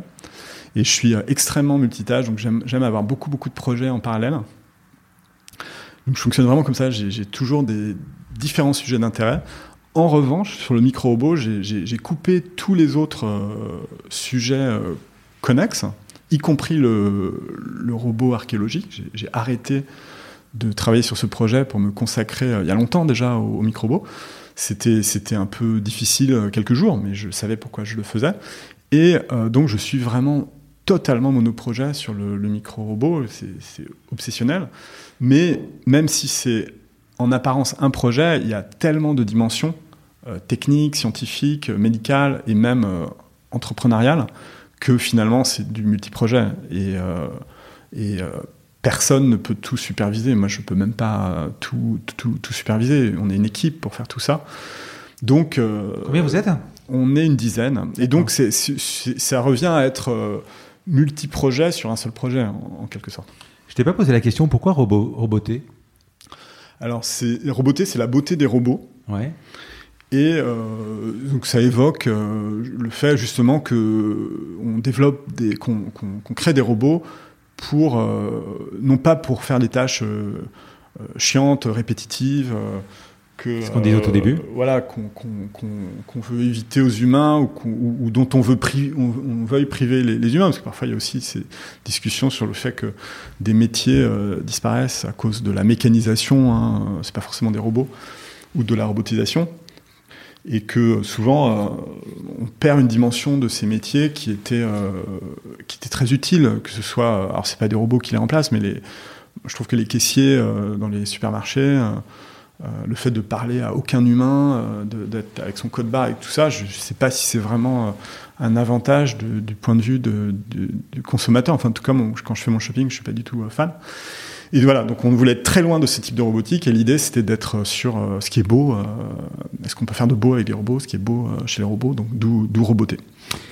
Tu as des routines, une organisation dans la semaine, dans la journée ou J'ai des routines. Le dimanche soir, tu sais ce que tu vas faire le lundi matin? Hmm. je, je, suis un, je suis un grand amateur, enfin j'étais un grand amateur de to-do list. Mmh et euh, avec, euh, avec des to-do list très précises. Donc si je m'aperçois que, que, écrire un email et l'envoyer, euh, c'est pas la même chose, ben je, vais, je vais dissocier les deux. Donc je vais, je vais, rajouter une ligne, etc. Mais, mais ça, j'ai plutôt l'impression que c'est plutôt un, symptôme d'être très peu routinier, d'être très peu organisé en fait, d'être un, fan de, to-do list. Donc pour moi, je suis plutôt assez spontané dans ma façon de, de travailler. Euh, et mes to-do list, c'est ce qui me permet de, de garder quand même euh, le cap pendant la journée. Euh, ces derniers temps, je, je fais moins de, de to-do list, c'est moins indispensable pour moi, c'est moins viscéral.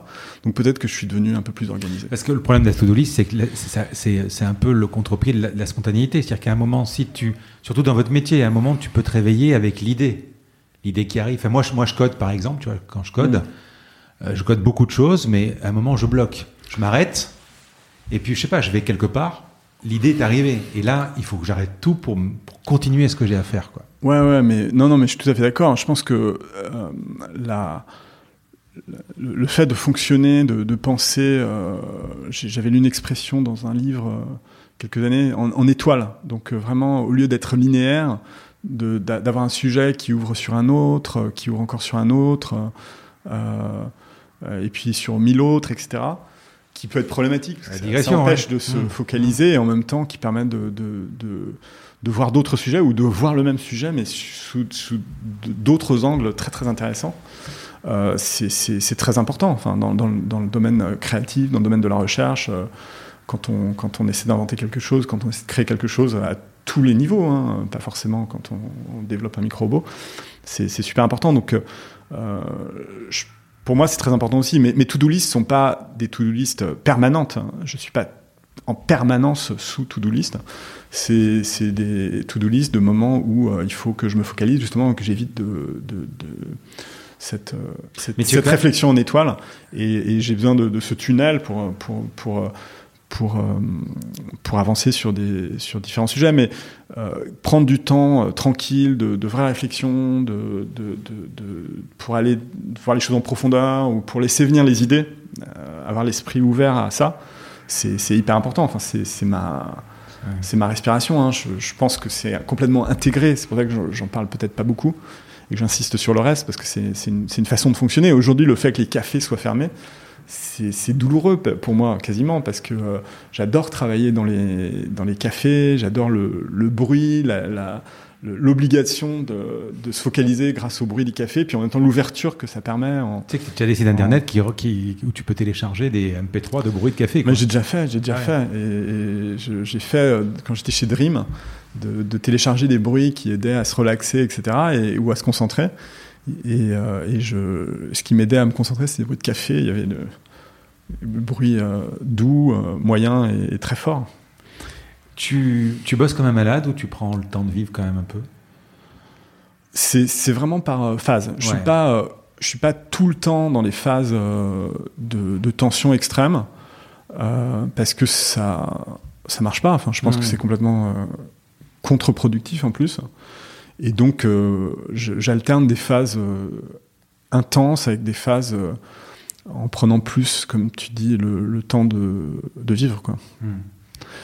après, l'intégration entre les unes et les autres est, complexe. Je suis pas quelqu'un qui part beaucoup en, vacances, par exemple.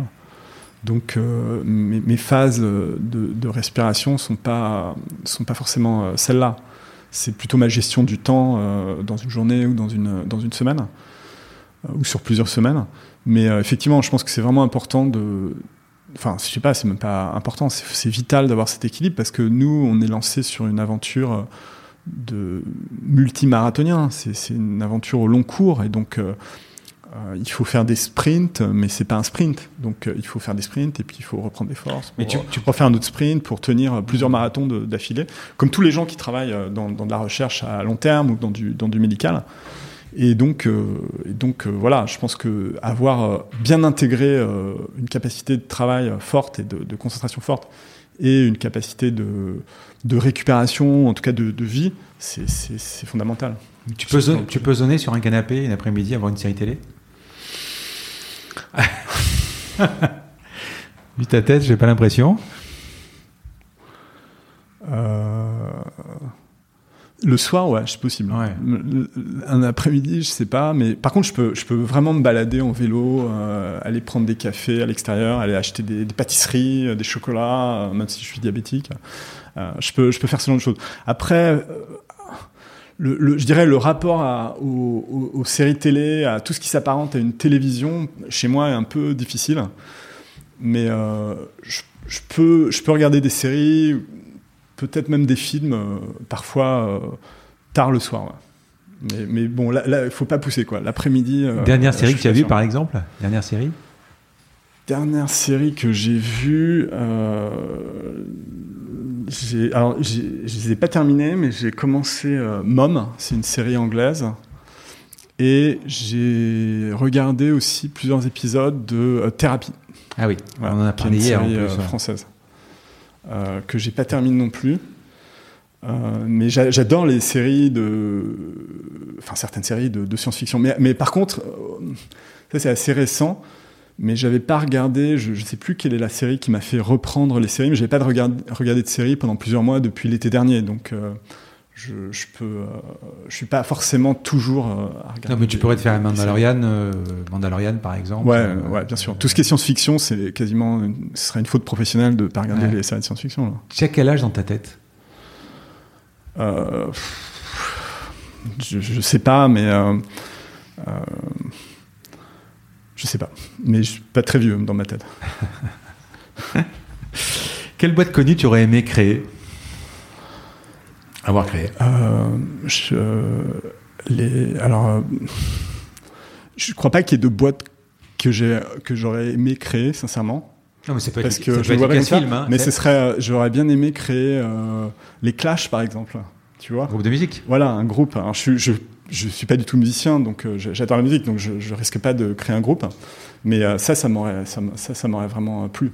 Après, une boîte,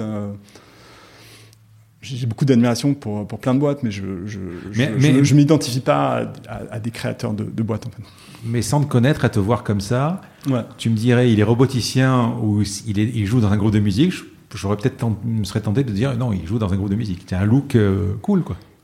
Ouais, mais en même temps, on n'a pas du tout. Euh, enfin, on, on, connaît pas beaucoup de roboticiens quand même, donc on connaît pas vraiment le look des, des roboticiens. C'est vrai, ça a été raison. Euh, dans ton parcours, qu'est-ce qui t'a surpris? Je dirais, là, là j'ai une réponse euh, parce que j'en ai parlé hier, donc c'est pour ça. Mais ce qui m'a surpris, c'est que c'est de faire, d'être capable de faire des choses de plus en plus complexes. Je pensais que euh, je pensais pas être capable de travailler sur des sujets scientifiques aussi complexes que euh, que je le fais aujourd'hui. Quand j'étais alors quand j'étais enfant, j'étais sûr que j'en étais capable, mais quand j'étais ado, post-ado, étudiant, post-étudiant, J'étais très impressionné par les, scientifiques, mais je me, me sentais pas euh, la capacité euh, de, me concentrer sur ces sujets. J'avais beaucoup d'admiration, et je me sentais quand même un petit peu éloigné. Et je pensais pas être capable de rentrer vraiment sur des sujets durs comme ça. Et le fait de, découvrir qu'en fait, par la motivation, par la passion, par l'envie, euh, par le temps passé dessus aussi, euh, eh bien les, les, neurones se reconfigurent et on, apprend, on réapprend ou on apprend ces langues étrangères que sont les, les maths, les, les sujets scientifiques et qu'on peut, euh, en vieillissant, au lieu d'aller de, de, sur des sujets de plus en plus euh, simples ou alors d'aller sur des sujets euh, plus managériaux ou d'encadrement, etc., on peut vraiment s'attaquer à des sujets de plus en plus complexes intellectuellement, scientifiquement, techniquement. Ça, je trouve ça incroyable. Et ça, ça c'est l'élément qui me surprend le plus. Qu'est-ce qui t'énerve? Euh, Qu'est-ce qui m'énerve? Euh, quand, quand j'ai faim et que je dois attendre, je, je suis euh, super énervé, c'est horrible. Dans, dans, une file d'attente, dans, dans, dans, dans l'attente d'un, d'une livraison. tu es impatient comme garçon Si j'ai faim, c'est, terrible. Euh, donc je m'énerve facilement euh, dans ce genre de, de situation. Euh, euh, après, ce qui m'énerve de façon un peu plus, euh, un peu plus sérieuse, c'est aussi euh, les, les, les, très gros a priori, les, les, les idées reçues. les idées reçues. Il y, y, y, a un terme pour ça, je m'en souviens plus. De, le, le, le branding, le fait qu'une étiquette, qu'un diplôme, qu'une appartenance, euh, finalement, euh, crée une image complètement fausse et de, de, de, personnes, parce que je, je, je sûrement j'ai eu l'impression d'en souffrir beaucoup euh, enfants, euh, surtout adolescents, et, et, après de voir ça autour de moi aussi de manière assez euh, assez ridicule et caricaturale et et ça, c'est aussi des choses qui m'énervent beaucoup. Les, choses évoluent énormément. Enfin, euh, voilà, quand aujourd'hui on, parle de singularité au travail, on, valorise des, parcours euh, et des, études complètement différentes. Euh, et, quand on était plus jeune, toi, et moi, je t'inclus mmh. parce que tu, tu m'as dit ton âge et mmh. ils sont très proches, nos âges. Euh, C'était pas comme ça. Il y avait une, il y avait une survalorisation aux, aux étiquettes qui était euh, insupportable, quoi. Qui, était, qui, était, qui était insupportable en tant qu'enfant, en tant que euh, membre d'une famille, d'une société, de machin, etc. Aujourd'hui, euh, ça, ça, ça, change beaucoup. Mais c'est des choses qui m'énervent encore. Hein. Est-ce que tu peux donner deux, trois étapes de ta vie professionnelle qui t'ont marqué? Est-ce que, en, en, quelle est la question exactement? Est-ce que je peux Tu peux me donner deux, trois étapes de ta vie professionnelle qui m'ont, qui t'ont marqué, donc des flashs, hein, trois flashs. Ouais. Si tu penses à ta vie professionnelle en deux secondes, tu penses à quoi? Ouais, je, je, si je pense à ça, c'est des flashs, donc c'est des moments, des, des, bifurcations, des connexions tout mmh. à coup à des, à des énergies, à des personnes, à des, à des, à des lieux, à des, à des cursus, à des possibilités incroyables qui se sont ouvertes devant moi sans que euh, sans que je les ai envisagés. Par exemple, quand j'étais envoyé à, à, McGill pour être chercheur, c'est EDF qui m'a obtenu ça. Euh, donc c'était euh, c'était de la robotique euh, initialement pour pour les centrales nucléaires. Et euh, ils m'ont proposé soit McGill, soit le GPL, le Jet Propulsion Laboratory à Pasadena en, en en Californie, Californie, donc pour fabriquer des, des, des robots pour aller dans l'espace. Et, bon, finalement, c'était McGill. Les deux étaient extraordinaires, mais je m'attendais pas du tout à ça. Donc, je me suis retrouvé chez eux à bosser un peu pour eux. Et puis, tout à coup, ils m'ont dit, bah voilà, si tu, on va t'envoyer là, ou à tel endroit, ou à tel autre. Et puis, finalement, j'étais à McGill. J'ai rencontré Vincent Hayward, quelqu'un d'extraordinaire, qui est un roboticien et, euh, et il a, il, a, il a que des Enfin, il a des instruments de musique partout, euh, il a des instruments électroniques euh, dans sa cuisine, j'espère que ça ne le dérange pas que je le dise, et des, instruments de musique dans sa cuisine. Enfin, voilà, quand on, dit qu'un roboticien ne ressemble pas forcément à un musicien d'un groupe de rock, euh, moi je pense à Vincent Hayward, euh, je suis pas tout à fait d'accord avec ça, quoi. C'est un vrai roboticien. Et, euh, et il n'a pas du tout l'air de la caricature qu'on pourrait avoir d'un roboticien. Euh, et, je l'ai rencontré euh, par ce, par ce, par ce biais-là. Donc ça m'a mis sur toute cette trajectoire. Et donc ça arrivait plusieurs fois, ce genre de, de, de, moments clés, charnières. Et c'est ces moments-là qui sont très importants. Quand on m'a quand on m'a suggéré euh, de créer un robot pour aller dans le cerveau, euh, et puis qu'ensuite on nous propose, euh, bah déjà c'était un moment complètement clé. Quand j'ai commencé à, le prendre au sérieux, à me dire ben non mais c'est faisable, etc. C'était un moment clé quand quand Maxime Dahan, qui était un scientifique incroyable de, Curie, a pris le, au lieu de d'éclater de rire, j'étais tremblotant en lui parlant de ce sujet. Je le voyais parce que lui voulait parler de réalité virtuelle, parce que j'en avais fait beaucoup. Et puis j'ai pris deux minutes, j'avais répété avant avec euh, Johanna pour lui. Pourtant, c'est dans un cadre complètement amical. Pour lui parler du micro-robot, j'avais peur qu'il éclate de rire. Euh, et qu'il a pris ça au sérieux, qu'il a, il a, nous a aidés. Tout ça, c'est des moments charnières euh, clés qui sont, qui sont vraiment très, très, très, très importants. Bon, le, ça c'est plus c'est plus anecdotique, c'est pas des moments aussi importants, mais, mais le, le fait d'avoir le, le, le, prix du CES pour une ceinture qui a marché à 2h du matin euh, juste avant. C'est marrant en plus. C'est marrant, ou, de, évidemment j'étais hyper fier aussi de, de, pouvoir, euh, hyper heureux de pouvoir travailler sur ce projet autour des, des pyramides, mais en tout cas c'est ces moments de bifurcation imprévus euh, et pourtant euh, enfin, à, à, saisir, hein, qui sont pourtant euh, réguliers en fait qui me paraissent, euh, qui sont les éléments les plus importants et les plus surprenants pour moi et les plus déterminants. Quoi. On parlait série, tu me fais penser à quelqu'un, excuse-moi, j'espère que je ne vais pas te vexer. Si, si, tu, pourrais, tu pourrais jouer dans la série Big Bang Theory. Tu la connais cette série?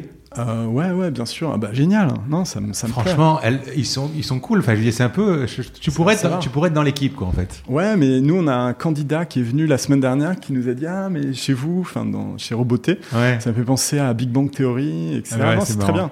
Et je serais la, la voisine d'en face, c'est ça ou euh... La jolie voisine d'en face. Ouais, tu serais avec la jolie voisine d'en face. Ah. Penny, je crois, c'est ça. Ouais. Euh, tu as des hobbies ou tu fais du sport? Il nous reste deux trois questions. Alors, Ouais, j'ai des hobbies, sûrement, ouais. Alors, le sport, pour moi, c'est un peu un gros mot.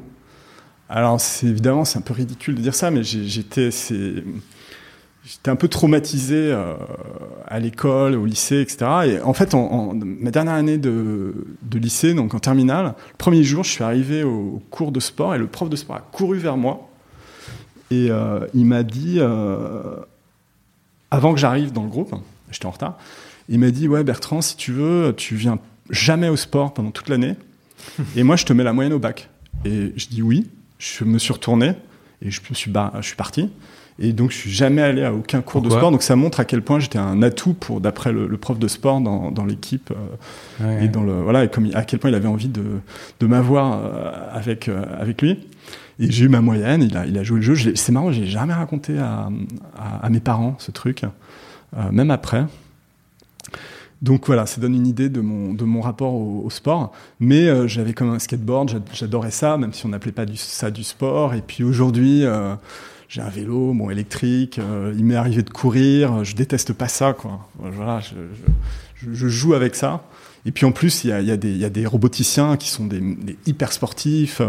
Euh, dans, l'équipe, Ali Oulma, c'est un, fan de football. Quentin François qui fait tout le tracking, qui aujourd'hui se, travaille sur le produit, qui est avec nous depuis le début. Euh, qui, c'est un, fan de foot aussi et de sport. Donc euh, quand je leur raconte ça, bon, voilà, j'ai changé ma, vision de, tout ça. Euh, mais bon, J'aime bien quand il y a une activité physique qui n'est pas apparentée à du sport. La danse, par exemple, c'est pas du sport. Le yoga, c'est pas du sport. Le pilate, c'est même pas du mmh. sport. Ça, ça me va bien. Si on met l'étiquette sport dessus, ça me, ça, ça, me, ça me, gêne un peu. Donc voilà la réponse à cette question. Et puis la deuxième, est-ce que j'ai des hobbies? J'ai pas des hobbies au sens où euh, je pratique un truc euh, pour le plaisir et je, je, vais dans un club, etc. Mais j'adore la musique, donc et c'est un hobby parce que j'en fais pas et je gagne certainement pas ma vie euh, avec la musique. Donc euh, oui, ça c'est ça c'est quelque chose que, qui, qui, me passionne même et qui m'amuse beaucoup. Ou, ou, ou c'est des univers multidimensionnels. Je ne fais pas qu'écouter, j'adore euh, l'histoire des, des, musiciens, des groupes, des croisements, des influences, les, les styles vestimentaires, les, les, les, philosophies parfois euh, qu'il peut y avoir derrière les différents mouvements, enfin toute une diversité qui est, qui est assez amusante et peut-être, c'est- je sais pas, peut-être c'est très urbain parce que à partir du moment où on n'est plus dans la nature, on peut plus étudier autant les, les arbres, les espèces, les plantes, les animaux, ben, on étudie des, des espèces et la, la classification urbaine euh, subculturelle, mais c'est des choses qui me passionnent depuis que je suis euh, enfant, adolescent et ça continue aujourd'hui. Quel est le bouquin sur ta table de chevet?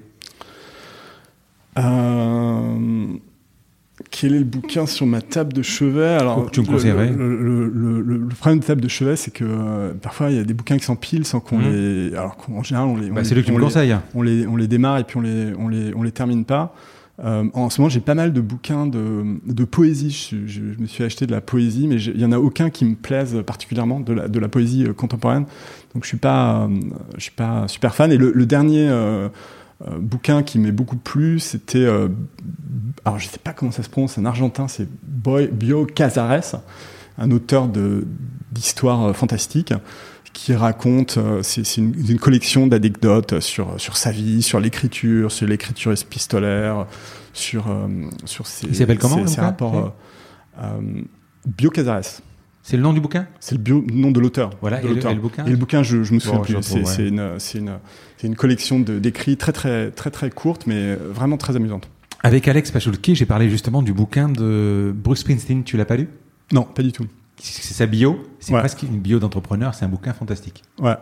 Voilà, tu vois, quand tu posais la question quel, quel groupe t'aurais, quel, pardon, quelle, quelle boîte t'aurais aimé créer, c'est intéressant que tu considères que Bruce Springsteen, c'est, un, un entrepreneur aussi. Parce ah oui, c'est intéressant. c'est, d'autres formats de, de, de travail collectif, de création en, en équipe. Qui pourrait être le prochain invité de mon podcast que tu pourrais me présenter? Euh, qui je pourrais te présenter et qui aurait envie de venir. Euh, je pense que ça pour- je, je pense clairement que ce serait très intéressant que ce soit un, médecin Mhm.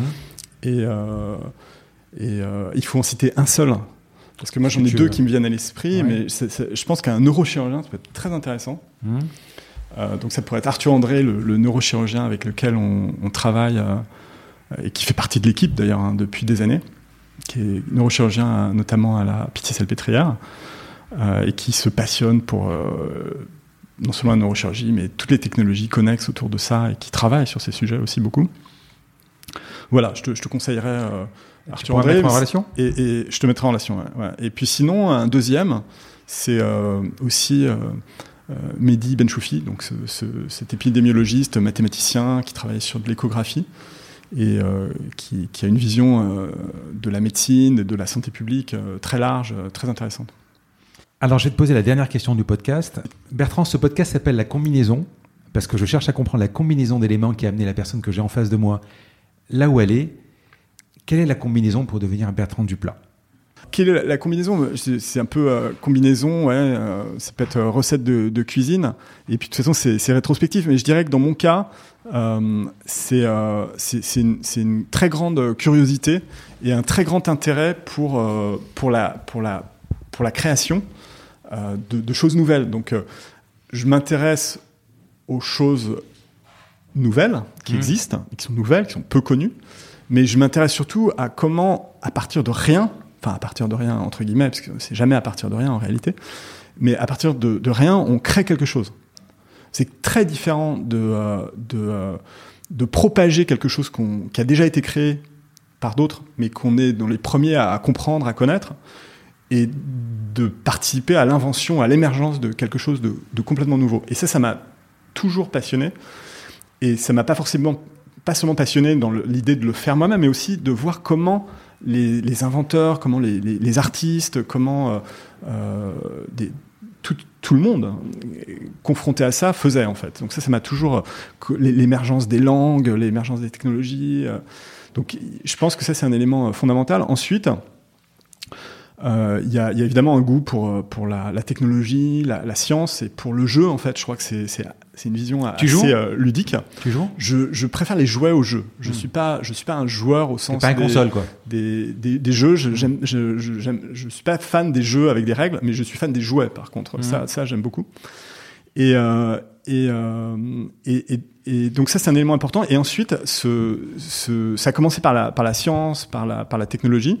Et ensuite, c'est allé vers, quand j'étais adolescent, plutôt vers l'écriture. Alors moi, j'écrivais pas, mais je me passionnais, comme tout le monde, pour les, écrivains, le, les arts plastiques, euh, la musique. Euh, et, et, et ça, ça, me permettait, moi, de, de comprendre la connexion à, à, beaucoup plus émotionnelle à la, à la, à la créativité que, que on ne la voit alors qu'en fait, elle l'est aussi très émotionnelle dans la science et dans la, dans technologie.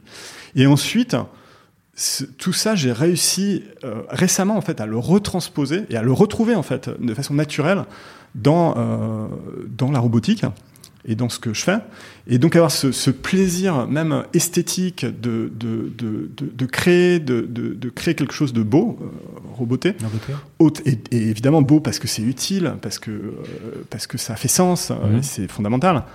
Euh, et bien, mais, mais, mais beau quand même dans toutes les autres dimensions, et de retrouver ce plaisir dans, dans le fait d'être un ingénieur, d'être un scientifique, ce, ce, plaisir que je voyais à l'époque dans, dans, dans, les arts, en fait, plutôt, euh, eh bien, je pense que c'est un élément très très important. Voilà, dans, dans, ce mix, il y a ce, ce, ces, ces, correspondances entre ces, les, univers euh, très euh, très intimes, très euh, individuels euh, de, des, des, mondes artistiques créatifs et l'univers beaucoup plus universel, beaucoup plus impersonnel, mais au bon sens du terme, de la science où on partage, où on, on, on arrive avec ses passions, avec son, ses, capacités, etc., pour contribuer, mais ensuite on, met cette, on, enlève tout ce qu'on a de soi pour mettre cette contribution à, disposition de, de la communauté scientifique et, de la communauté des, humains en général, de tout le monde.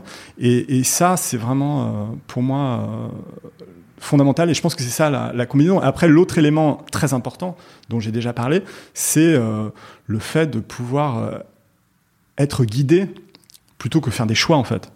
Euh, par des par des, rencontres, par des suggestions, par des, euh, possibilités qui s'ouvrent au travers des, des échanges et des, collaborations, des, rencontres euh, de tout, de tout type. Et ça, c'est très clair. Enfin, je, je, pense quand je parle de, de roboté, c'était aussi euh, des éléments importants de tout ce que je faisais auparavant. Mais je pense que ça fait partie aussi de la combinaison. C'est-à-dire qu'il faut avoir euh, un, un, bon vent sur un projet donné pour que le et un bon surf. Et un bon surf. Un bon surf. Et un mmh. bon surf. Les deux, voilà, exactement. Un, un, bon, un bon vent et un, et un bon surf. Et, et c'est fondamental. Donc ça dépend aussi, en tout cas dans mon cas, ça dépend du, projet lui-même. Ça dépend euh, de ce projet dépendent les, gens que l'on va croiser, avec qui on va travailler, euh, avec qui on va collaborer. Et ça, c'est euh, également fondamental. Je te remercie. Je me suis mais vraiment régalé. C'était passionnant. Déjà, je m'étais régalé en préparant le podcast de faire ce, ces, quelques heures ou quelques minutes ensemble. Je me suis vraiment régalé. Merci beaucoup Bertrand. Bon bah merci beaucoup, c'était super agréable, vraiment. Merci. Moi aussi c'était un plaisir et c'était bizarre parce que je, je parlais, j'ai même pas conscience de ce que j'ai dit en fait, tu vois ça. Je crois que je, le, je le réécouterai parce que je j'espère, j'espère. À bientôt. À bientôt. Je vous remercie d'avoir écouté cet épisode. Comme promis, voici le code de réduction pour commander sur papeo.fr. C'est la combinaison, tout en majuscule. Je vous offre 10% de remise sur votre première commande. Parlez de ce podcast à vos amis ou à vos collègues de bureau, partagez-le le plus possible. Abonnez-vous en cliquant sur le petit bouton s'abonner dans votre application mobile ou sur euh, votre ordinateur. Ainsi, vous serez averti dès qu'un nouvel épisode est en ligne. Je sillonne la France pour vous proposer de nouveaux invités. C'est vraiment beaucoup beaucoup de travail. Ce n'est pas mon métier, vous l'avez peut-être compris. C'est une passion que je pratique en dehors de mon job. Si vous avez apprécié cet épisode, dites-le moi avec des étoiles, 5 de préférence sur Apple Podcast, anciennement iTunes, et d'y ajouter un gentil commentaire, ça me fera plaisir. Ça me permettra également de remonter dans les classements. Et puis si vous n'êtes pas Apple, c'est pas grave, parlez-en autour de vous, partagez sur les réseaux sociaux, c'est prévu sur votre application de podcast préférée. Enfin, vous pouvez vous abonner sur lacombinaison.fr pour être averti dès qu'un nouvel épisode est en ligne. Je suis Frédéric Azoulay. N'hésitez pas à me faire remonter vos remarques, vos questions, mais aussi des invités que vous aimeriez entendre. Je vous dis à bientôt.